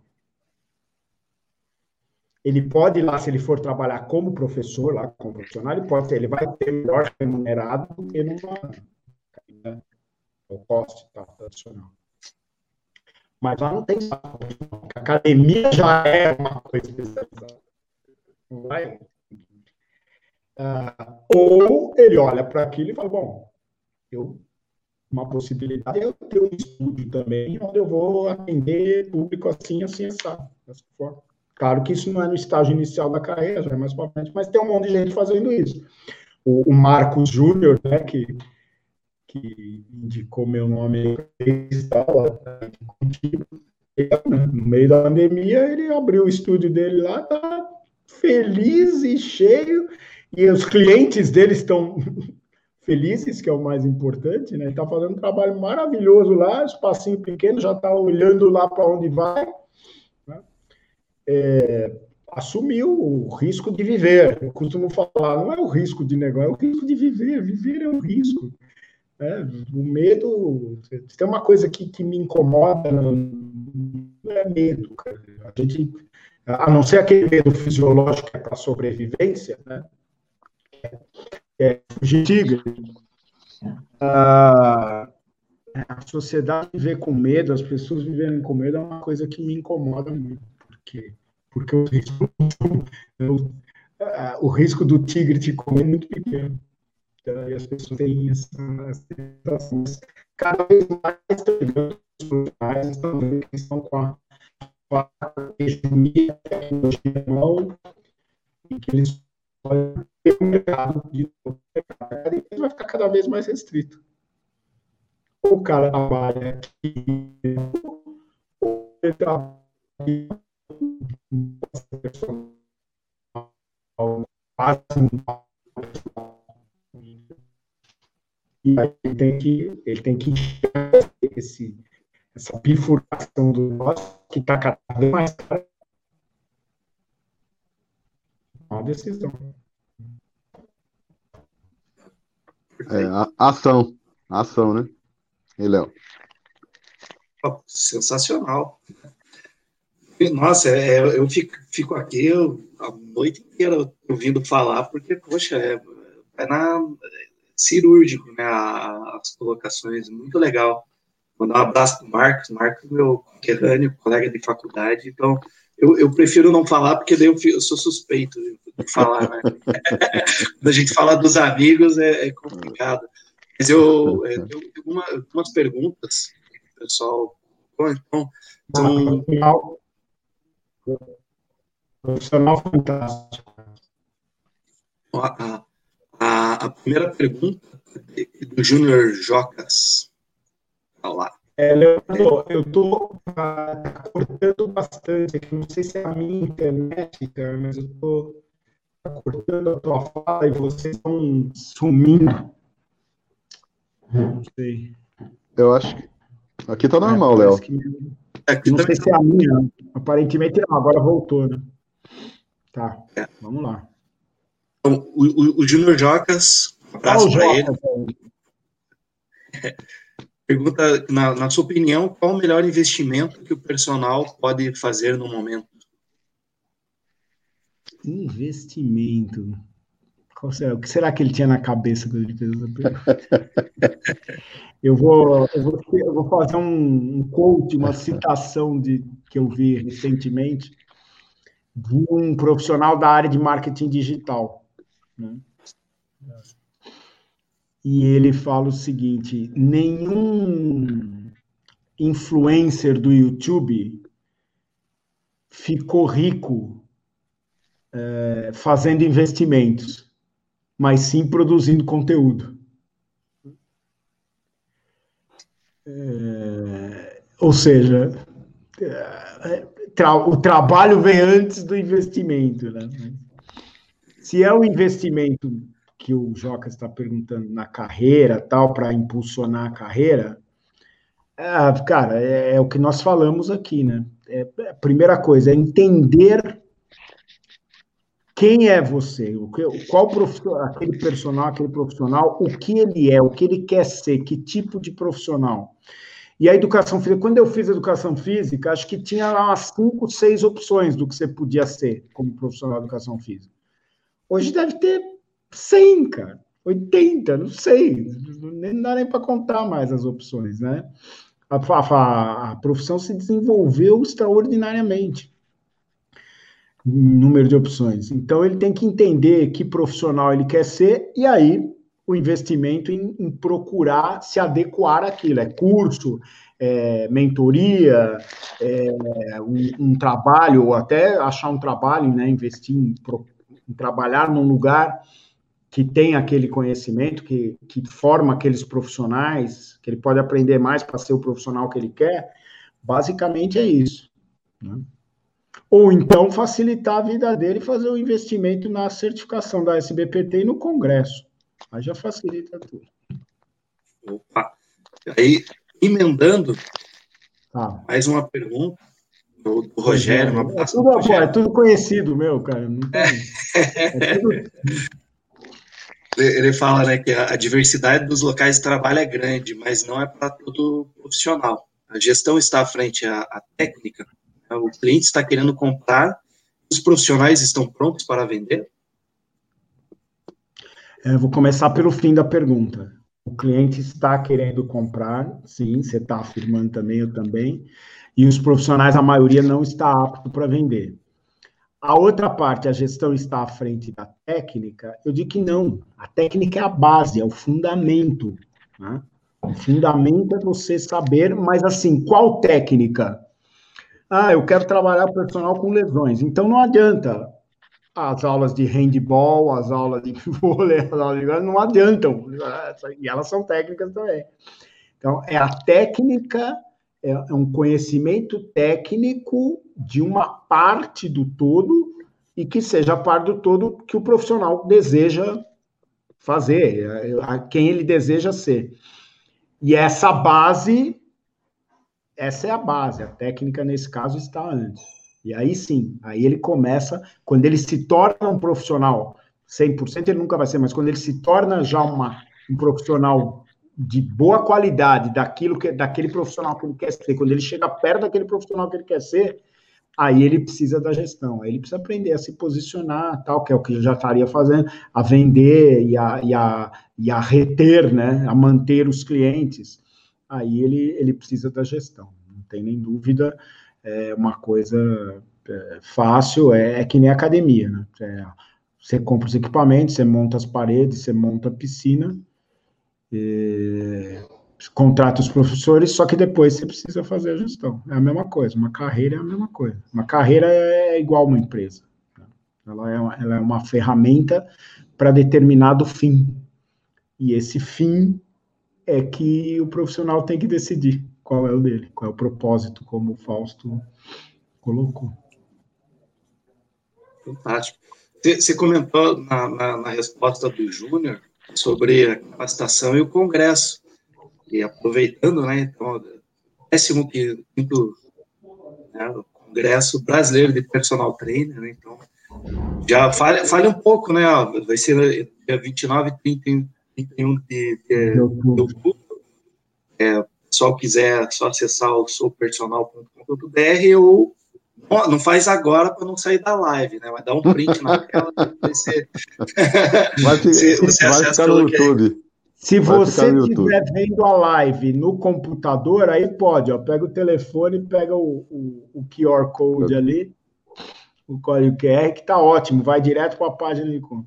Bom, o congresso é, como eu falei, né, a gente, é, em 2006, a gente começou, a gente fundou, vamos dizer assim, a SBPT, começou a reunir, e em março de 2007 eu resolvi é, arriscar, falei tanto de risco aqui, mas vou arriscar, vou fazer, né? E aí, com a ajuda dos amigos, com, é, com a ajuda do, das pessoas que eu conhecia no mercado tal, nós conseguimos realizar o primeiro, na raça, acho que foi o primeiro congresso específico para personal. A ideia do congresso, e eu gosto disso, até hoje eu falo assim, era, uh, tinha convenção de fitness, tinha um monte de coisa, né? Mas não tinha um específico de personal, uma, um evento. Então, eu, eu, gosto de falar que a minha ideia era criar um evento que o personal pudesse chamar de seu, né? E por quê? Porque a carreira de personal, ela não é a carreira de educação física. A educação física está aqui, o personal é uma parte, é uma opção da carreira, né? E, e, o personal, os personal trainers têm características diferentes de outros profissionais de educação física que atuam em outras frentes uh, problemas e características similares. Então, eu queria falar, vamos juntar as pessoas que, que estão na mesma, né?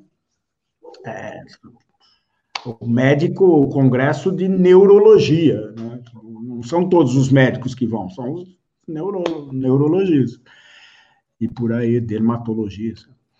Enfim, e a gente fez e foi muito legal, foi muito legal, foi um sucesso logo de cara. E agora vamos fazer o 15. Ano passado foi virtual, né? ano passado quase não aconteceu, mas a gente fez virtual. Eu, eu acabei, eu já. Ele foi em outubro, foi no final de setembro ano passado. E tinha uma. Eu já sentia ali que o pessoal já estava meio cansado do Zoom. Porque foi o ano passado, foi uma, né? E das telinhas. E aí foi como fazer, eu não ia fazer e aí a gente começou a ver como fazer e não ser a mesma coisa que o cara tá vendo todo dia. Tem live, tem webinar, tem 700 por dia, desde março, né? Gratuito, tudo.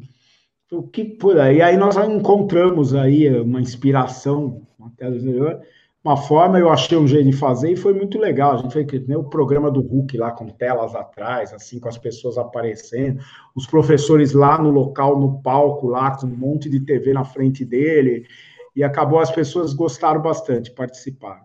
Mas esse ano, eu falei, não, esse ano vai ser presencial, já acreditando, e, e, e a vacinação está sendo mais rápida até do que se esperava. Então, é, acho que no final de outubro a gente vai estar tranquilo, mas estamos tomando todas as precauções. Então, ele vai ser presencial novamente, acho que vai ser o único evento presencial esse ano, é, porque ainda está meio complicado, mas é, nós estamos fazendo, já está todo montado para os protocolos atuais. Provavelmente em outubro vai estar sobrando protocolo lá no evento mas distanciamento, nós estamos usando duas salas ao invés de uma só. Uma só seria suficiente para o número de pessoas, porque são as salas enormes. A gente vai usar duas e vai colocar só 30% de, de capacidade das duas, né? Provavelmente em outubro vai estar muito. Hoje já é mais a capacidade permitida, nós vamos usar assim, com todos os protocolos, limpeza, tal, máscara e tudo mais, e as pessoas vão poder participar. O congresso é, é ele tem três partes, né? Muito simples curso 1, curso 2 e workshops. O curso 1 e o 2 são na sexta-feira à noite e no sábado à noite, das 18 às 21 horas, tá? É, os workshops sábado e domingo de manhã, é, de manhã não, de dia, tá? acaba no domingo às 17 horas. São vários temas e a gente procurou, nós temos dois profissionais estrangeiros, eles não estarão presenciais, porque ainda não dá para trazer os gringos lá, negócio de voo e tal, ainda está muito arriscado do cara não poder vir na hora, né? Então, eles estarão é, em vídeo, tá? sendo apresentado na sala com o pessoal lá. Uh, e aí temos os, vários temas, né? Os workshops são de temas variados. tem uma coisa que eu acho importantíssima, já que a gente falou tanto de pandemia aqui, que é o, o, o long COVID, né, que é como os, os, americanos estão falando. A gente já já está tá claro para todo mundo que quando a pessoa tem a COVID, a recupera, ela se recupera, mas a recuperação total demora meses. A pessoa continua um dos principais, tem vários é, problemas. O principal, o que mais aparece, o mais frequente, não é principal, é, por exemplo, a, a fadiga crônica. A pessoa continua se sentindo cansado de uma forma fora do corpo. E, e, já existem no exterior tal vários cursos, vários protocolos de como lidar com isso, né? Como restabelecer ou iniciar uma rotina de exercícios para essas pessoas que passaram pela Covid. Uh, nós vamos ter esse assunto, nós vamos ter um, um, é, um assunto de carreira, né? nós vamos ter uh, os dois americanos, que um vai falar de treinamento funcional, que é um dos maiores conhecedores disso lá no, nos Estados Unidos, eu já trouxe ele em 2009 presencialmente, inclusive, o outro vai falar sobre a, a parte de é, da terceira idade, do tratamento, né?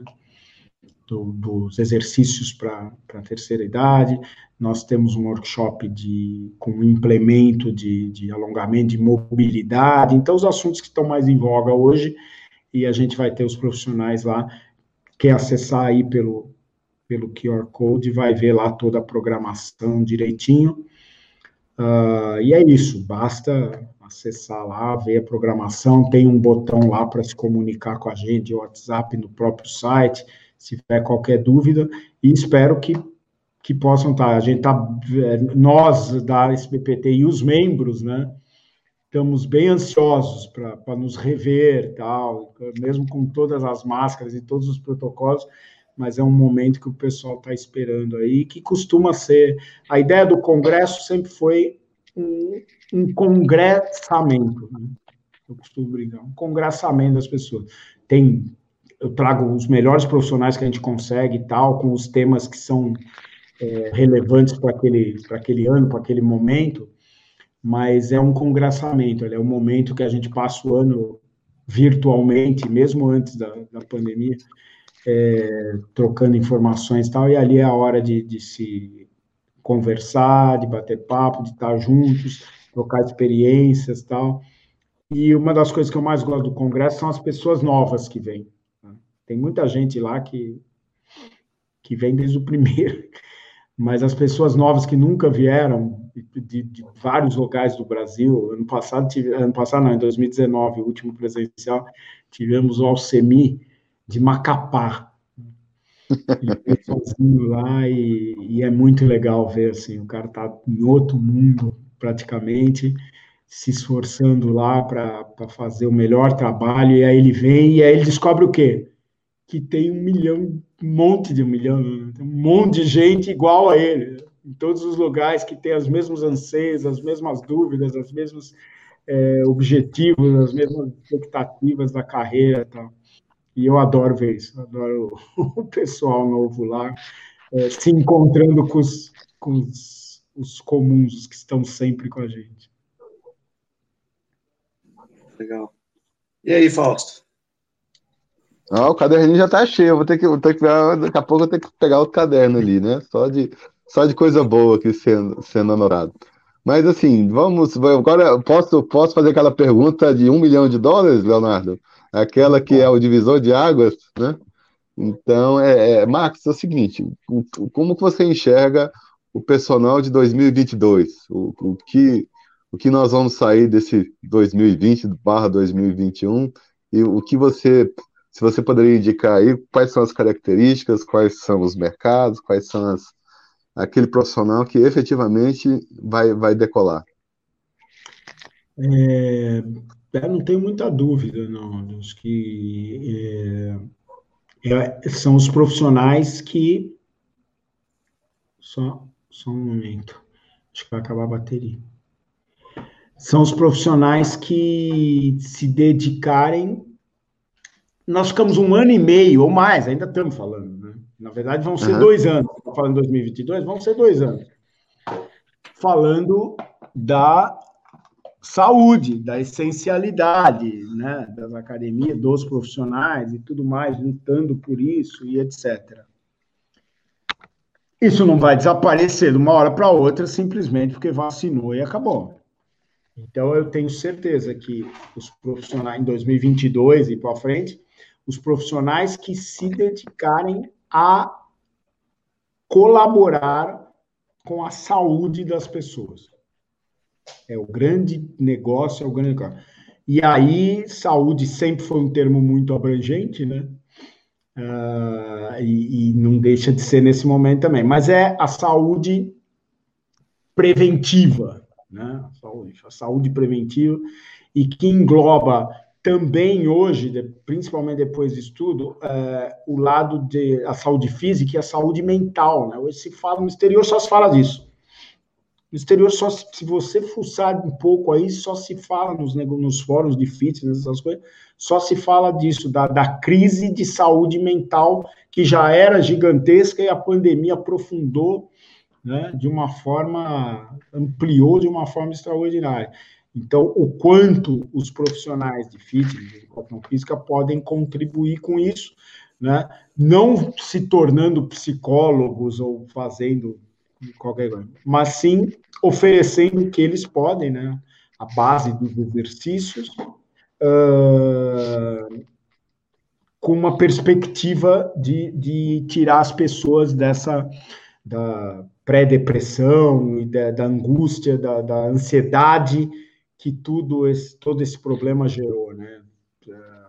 E realmente é, é muito grave. E aí, Tadeu, se eu tivesse que escolher agora o que, em que me especializar aí para atender esse público, lá, eu diria, tem um monte de mas assim, primeiro agora, criança e adolescente. Porque não parece, num primeiro olhar, que o seu filho, que ficou, que está mais de um ano jogando Fortnite ininterruptamente, não parece que ele não esteja bem. Mas ele não está bem. Ele não deveria ter passado por isso. Tá? E ele pode não demonstrar o que é comum de uma forma explícita, mas você precisa ajudá-lo a recuperar o sentido de uma vida saudável, uma vida mais ampla, mais rica, que inclui exercício, que inclui é, comunidade, que inclui estar com outros, com os amigos, com as crianças e tal. E o exercício tem esse poder, né, de unir as pessoas, de, de fazer elas se relacionarem de uma forma é, saudável, positiva.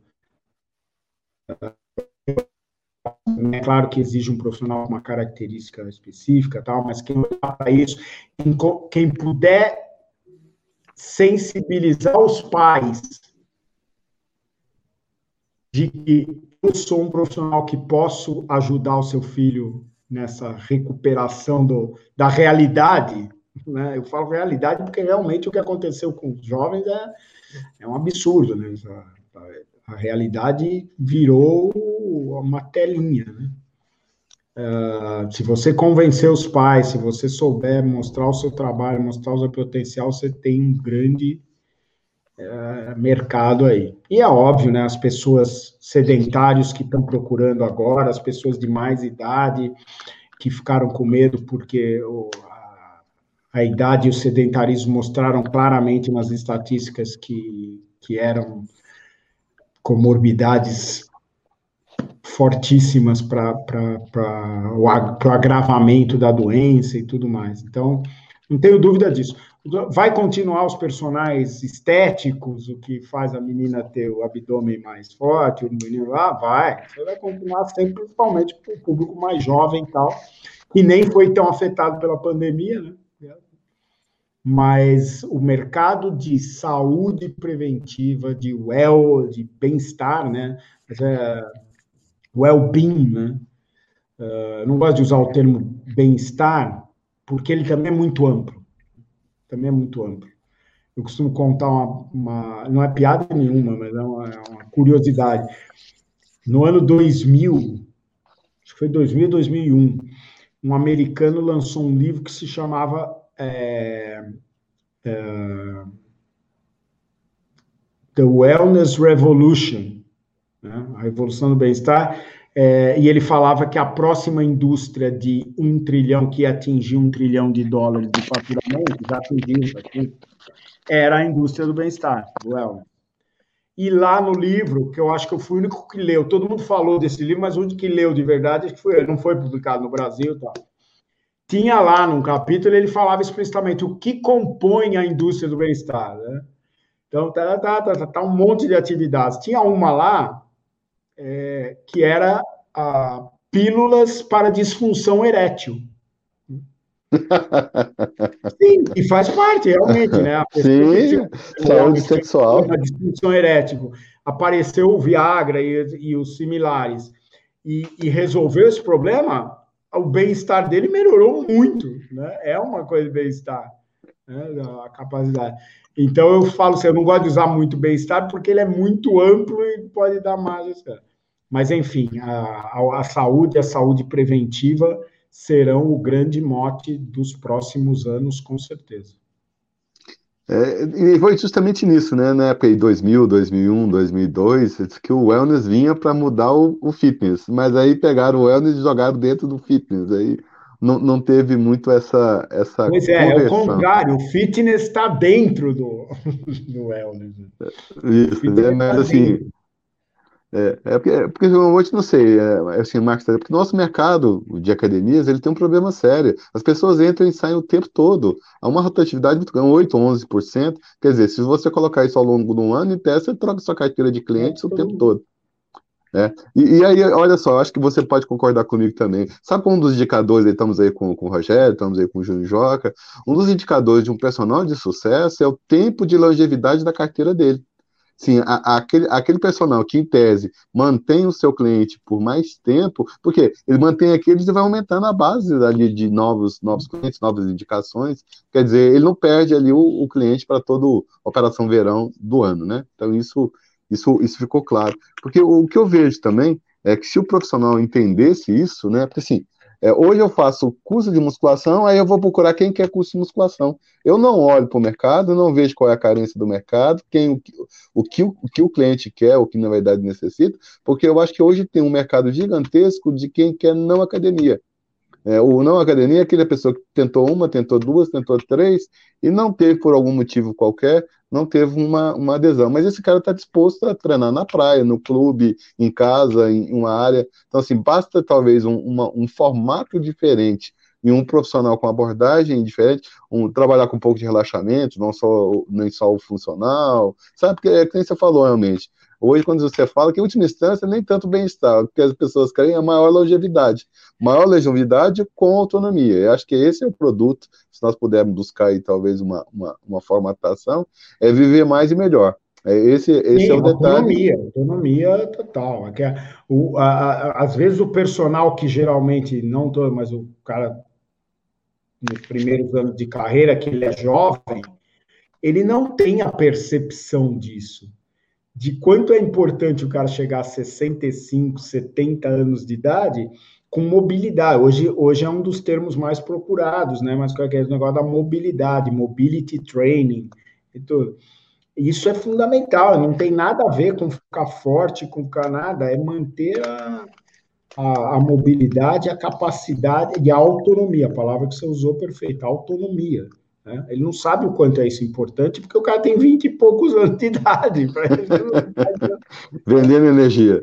Pois é, mas... Não, essa, essa semana saiu interessante um vídeo, o pessoal começou a replicar no, Instagram, que é assim, a senhora fazendo agachamento na academia e ela fazendo agachamento para pegar as compras, as compras do supermercado. Depois é, é, ela abaixando para dar comida para o cachorro, depois ela abaixando, fazendo uma posição de yoga na, na academia, sabe? Eu achei isso bem interessante, porque mostra isso, a pessoa não quer aquele exercício, aquele é fora do cotidiano dela, né? Se você tiver algum profissional que traduz aquilo ali, ficou claro no vídeo que, na verdade, você vai se mexer para fazer tudo aquilo que você precisa fazer ou que gosta de fazer, inclusive fora.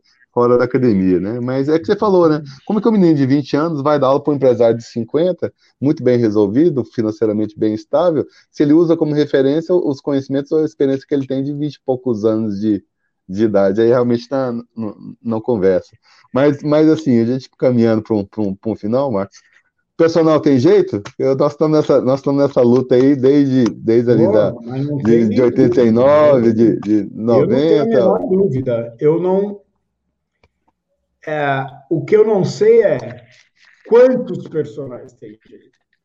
Mas que tem, que tem o um mercado lá. Então a gente. É, não é não é não é marketing né isso é é mas não é o objetivo na SBPT, a gente criou lá um um negócio que é uh, somos os 3%. Né? Que tem uma frase famosa aí, nem sei quem é o autor, mas uh, que é se você quer estar é, entre os 3%, eu não sei como é da sua carreira, da sua profissão, não pode fazer o que os outros 97% fazem. Né? Porque senão você vai estar no meio da mata. E isso é verdade para qualquer área, né? E a gente adotou isso, porque eu acho que isso realmente é verdade. Então a gente brinca lá, nós temos a hashtag somos os 3% e tal. Não tem nenhum número exato nisso, mas a verdade é o que eu acredito. Eu acredito que em qualquer profissão você vai ter as pessoas que se destacam e você vai ter a grande massa. Né? A educação física não vai ser diferente mas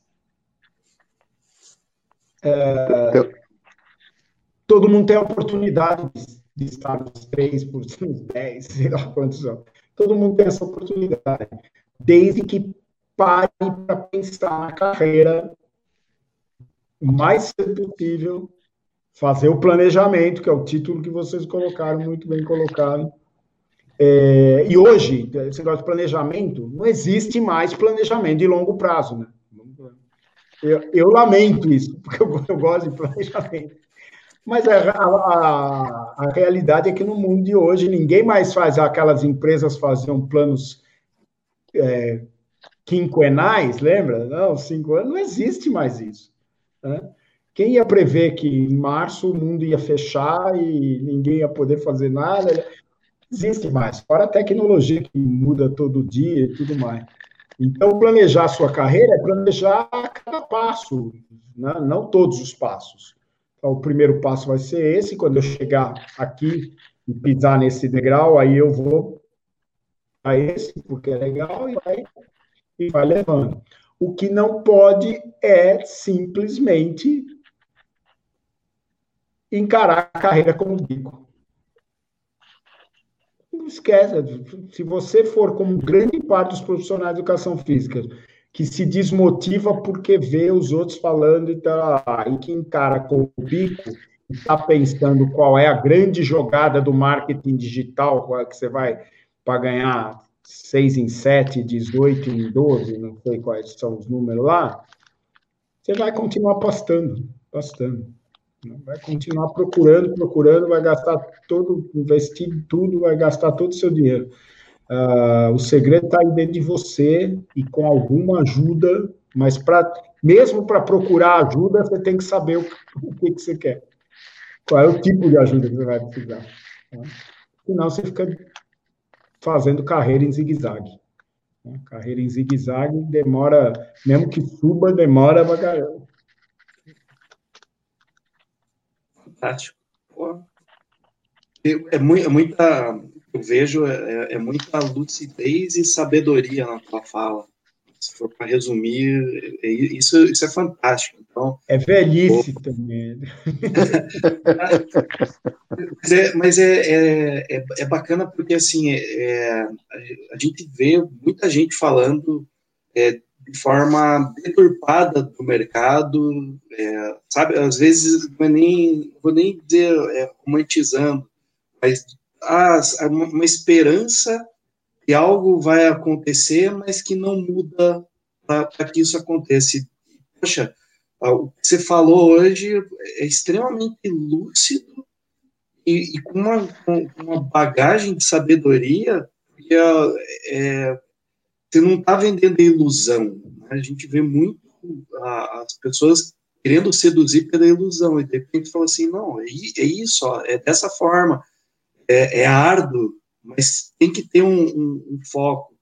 Ah, e esse final, agora que você falou, pô, é o planejamento a curto prazo, porque a, tecnologia, a sociedade, ela está tá mudando seus anseios, necessidade, acho que é dentro daquela pirâmide de Maslow, as necessidades, elas vão estar tá se reorganizando, reestruturando, a gente vê um, um perfil de comportamento hoje é de carro popular, o que está saindo é carro elétrico, pensando no, no, na molecada hoje de 18, 19 anos, você está vendo essa, essa mudança já de comportamento, você está tendo um pessoal hoje também não querendo ah, investir, né, o, sonho da casa própria, né, então prefere viver de aluguel ou né, coisas mais simples, e isso está acontecendo. Então, só que em contrapartida, você não gera aquela coisa que os nossos pais, avós, nós mesmos, né, que é, é, é, é enraizar, né, tudo é muito superficial, tudo é muito efêmero, né, então acho que essa, de repente você olha e fala, poxa, a, a, o profissional de educação física, né, sendo, atuando como personal trainer, ele, ele sai dessa superficialidade e, e ele tem que ter o que, a, a continuidade, por quê? Porque saúde é investimento. Você quer ter saúde, você tem que investir hoje, né? Para não ter os problemas que foram elencados aqui. Então, poxa, eu porque não te conhecia, né, ainda não te conheço pessoalmente, mas virtualmente. É a primeira vez que eu estou conversando contigo, já, já, já sigo na, nas redes sociais, converso com o Marcos, né, o Douglas, o próprio Rogério, enfim, são membros da, da SBPT, e, pô, muito prazer, e que aula, e, assim, é, vai ficar para top 5 para poder assistir novamente, fantástico, eu só tenho a agradecer a aula de, dessa noite. Imagina, eu que agradeço vocês aí, adoro falar, sempre que precisar, eu, eu não sou mais o mais é, concordante dos, dos profissionais, mas tenho, assim, é, faz parte da, da minha missão pessoal aí, não é da SBPT, nada, é sacudir, sacudir os profissionais. Eu acho que precisa de uma, de uma sacudida. Eu vou, se você me permitir, eu vou usar um exemplo agora, que a pessoal vai dar polêmica, provavelmente, eu falar isso, mas vou aproveitar um negócio bem recente, né? a, a história da Simone Bales de ter desistido da Olimpíada. Então teve toda a repercussão tal, mas a gente vê um movimento muito grande na internet de apoio, né? De apoio à, à coragem dela de numa situação dessa, com tanta exposição, ela ter essa atitude. Né? Eu não concordo, eu não concordo, é uma posição pessoal, e defendo ela. Por quê? Porque uma das coisas que a gente fala dessa geração nova, qual é? É de que eles não têm compromisso e de que eles desistem antes de começar. Não é o caso dela, porque ela já começou, mas ela explicitou isso no nível mundial. Pressão, o cara é atleta de não é nem alto, é altíssimo nível. Eles têm pressão, ela tem pressão desde os três anos de idade, cinco provavelmente.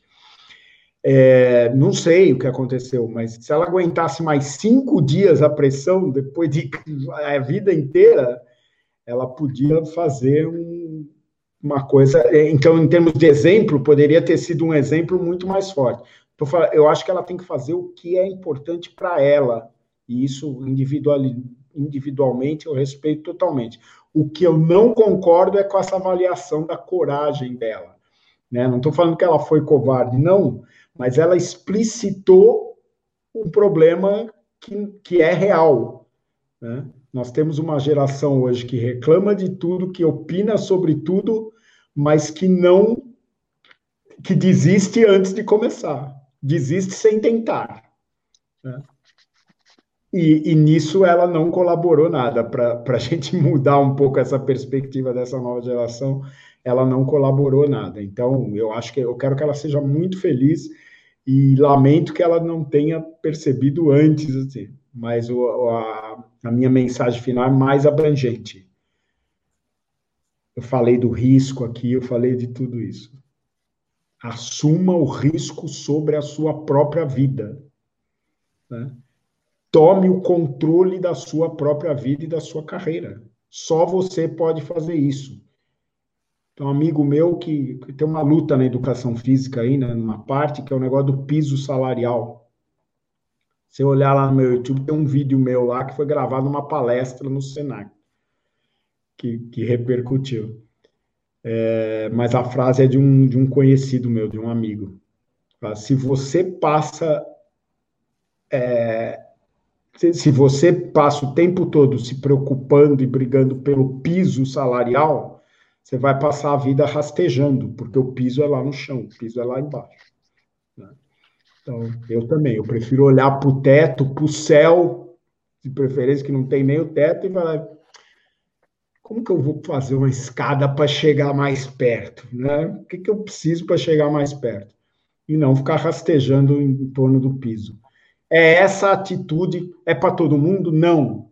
É para os 3, para os 10%? É a atitude de quem vai vencer, do personal que vocês me perguntaram, quem é o personal de 2022 para frente, é o cara que olha para o céu, para o teto e fala: hum, tá longe para cá, mas deve ter um jeito de chegar lá. Não o cara que fica preso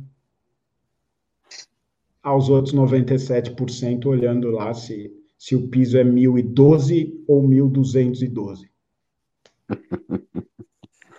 Mais explícito que isso não podia ser. Fantástico.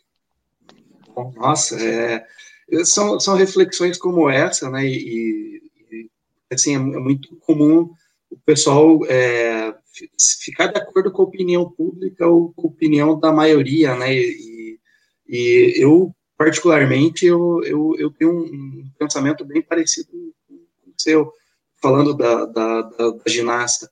Uh, primeiro, porque foi para uma Olimpíada, não, não, é algo que em uma semana vai, vai se resolver. Isso aí foi diagnosticado, foi identificado antes. Então, você chega na, na, na, numa Olimpíada, é o maior evento esportivo a nível mundial, com todo o peso que já havia feito no Rio de Janeiro, e eu fico pensando assim, se envolve uma série de fatores, é, de patrocínio, de, de pessoas que, que, admiram o esporte, admiram ela, o quanto isso representa. E ela, dentro do, da posição que ela está, o que ela representa, e isso vai repercutir para os pares, né, das pessoas que seguem, se influenciam dela, é, eu estou no emprego, ah, o meu, meu, meu chefe, ele, ele falou alguma coisa que me colocou uma pressão, então eu vou abandonar e vou ficar desempregado e vou reclamar. É, é, é essa é a mensagem. Na verdade, pô, contrário, eu identifico, ó, estou sob pressão, igual, igual a brasileira skatista, a, uma, uma loirinha, eu esqueci o nome agora, Pamela, acho que é Pamela, enfim, ela fez, andou e tal, aí acabou, mostrou o tornozelo como estava, porque três dias antes de embarcar, ela sofreu uma lesão no tornozelo e mesmo assim competiu. E depois ela foi lá e mostrou. Então, esse é o espírito. E, semelhante a ela, existem vários outros, porque, pô, não é algo é, que você vai estar tá, é, influenciando apenas de forma positiva, você está influenciando de forma negativa e, e, estimulando assim, vai lá, pessoal, desista, desista da vida. É, esse, essa é. é a mensagem. Eu acho que a já que falamos disso. E se vocês quiserem encerrar, vamos encerrar. A, a, a idade avançada, ela, ela ajuda numa coisa, e o Fausto vai concordar comigo. Você começa a ter uma perspectiva histórica das coisas. Por menos que a gente não é nada em relação à história, mas é diferente de ter 20 anos, certo? Já viveu uma. E aí, o que eu coloco sobre esse fato aí é uma perspectiva histórica que é o seguinte: eu tenho convicção, eu não tenho dúvida, mas para as pessoas pensarem, né? Cada um tem. Eu tenho convicção de que daqui a 10, 15, 20 anos, Se ela tivesse competido e ganhado as medalhas lá, ou alguma medalha que lá, ela, está, ela faria parte da história das Olimpíadas, da história, do esporte, como muitos fizeram 50, 60 anos atrás lá. Uma perspectiva histórica. Essa desistência, esse coisa, ninguém vai falar disso daqui a 10, 15, 20 anos. Ninguém vai falar. Vai sair do, nos próximos dias, nos próximos meses, vai sair da mídia. Essas pessoas estão falando de coisa, de tipo, ah, não, porque a pressão, porque ah, ninguém vai falar disso. Porque o mundo vai continuar sendo um lugar onde os profissionais têm pressão, seja de um tipo, seja do outro, seja lá. E a pressão é a única forma de fazer a panela soltar a fumaça e, e cozinhar o negócio. Né? Então, daqui a 10 anos, ninguém vai falar, nossa, foi revolucionário o que ela fez. Não, vai ser esquecido. Isso vai ser esquecido. Em compensação, a medalha e a. Ou até uma derrota na final seria uma perspectiva que iria durar na história. O, o, o, grande favorito, ou a grande favorita, foi derrotada na final por dois milésimos de não sei o que lá. Isso seria história é esse fato agora que parece muito relevante, não é. Numa perspectiva histórica não será, ninguém vai, não vai estar em livro, não vai estar em lugar nenhum. Ninguém vai falar disso. Enfim, essa é outra história. E aí, Fausto? Enfim, não, o Max não é, não é velho, a palavra é experiente. Nós estamos ficando experientes com a, com a visão mais, mais longa e falando em, em modelos, em, em exemplos, citando isso aí, eu fiz minha, minha. Eu não pesquiso, eu investigo, você sabe, né? Meu, meu, meu pesquisador pessoal de laboratório, meu negócio é ao vivo e a cores, né? E aí eu fui descobrir, em termos de que isso é, que é, é, palavras encantam, mas são exemplos que arrastam, né? Que tem um, uma pessoa aí que pegou o diploma, transformou ele em bandeja, e aí depois, quando vai, as pessoas vão chegar lá, ele serve a pessoa é, um copo d'água, um cafezinho em cima daquela bandeja, que, em última instância, é o, é, é, o diploma, né? Então, assim, eu acho que fica claro isso, a vontade de servir, o propósito de transformar. Eu acho que tanto vocês da Sociedade Brasileira de Personal Treino como nós aqui do Personal Empreendedor, o propósito é um só, é resgatar uma, uma profissão tão bonita, é preparar esse profissional para um novo mercado e, e falar para ele que ele pode, ele pode conquistar, ele pode viver. Você falou do rapaz do. E eu, mas ele tem que tirar esse teto dele, ele já está pondo o teto que não precisa ter, ele pode ganhar 20, 22, 25, 50. E se falar em 20 mil reais por mês, nós estamos falando em 240 por ano. É um apartamento, é um carro importado, é uma qualidade de vida melhor, tanto para ele, para a família dele, como para as pessoas que ele está atendendo. Então, então é isso. Eu acho que fazer uma profissão maior, fazer um profissional melhor e, e, aí sim mostrar o nosso valor, que nós, não, nós vamos ser reconhecidos de fora, nós vamos ser reconhecidos de dentro. E parabéns por usar o seu diploma como uma bandeja para servir tantos, né? Eu acho que muitos profissionais é. devem a você o futuro, o futuro e, e o ganha-pão deles, né? Então é isso que Deus te abençoe, amplie mais ainda seus projetos e que mais cursos, mais certificações e que esses 15 anos virem 30, 45 e por aí vai afora, tá certo? Prazer conversar com você, aprendi bastante hoje. Obrigado, muito obrigado a vocês todos e o pessoal que nos assistiu aí, quem vai assistir a gravação. Estou à disposição e quando vocês precisarem de qualquer coisa aí, ou quando tiverem uma palavra contestadora do, pode me chamar aí, pode falar que a gente está. Muito obrigado, parabéns pelo trabalho que vocês estão fazendo aí. Vamos juntos tentar sensibilizar alguns profissionais, é só o que precisa. Perfeito, maravilha. Obrigado, Marco. Obrigado, Fausto. Obrigado, pessoal que nos acompanhou hoje, que vai ouvir. Semana que vem tem mais. Até lá. Tchau, tchau.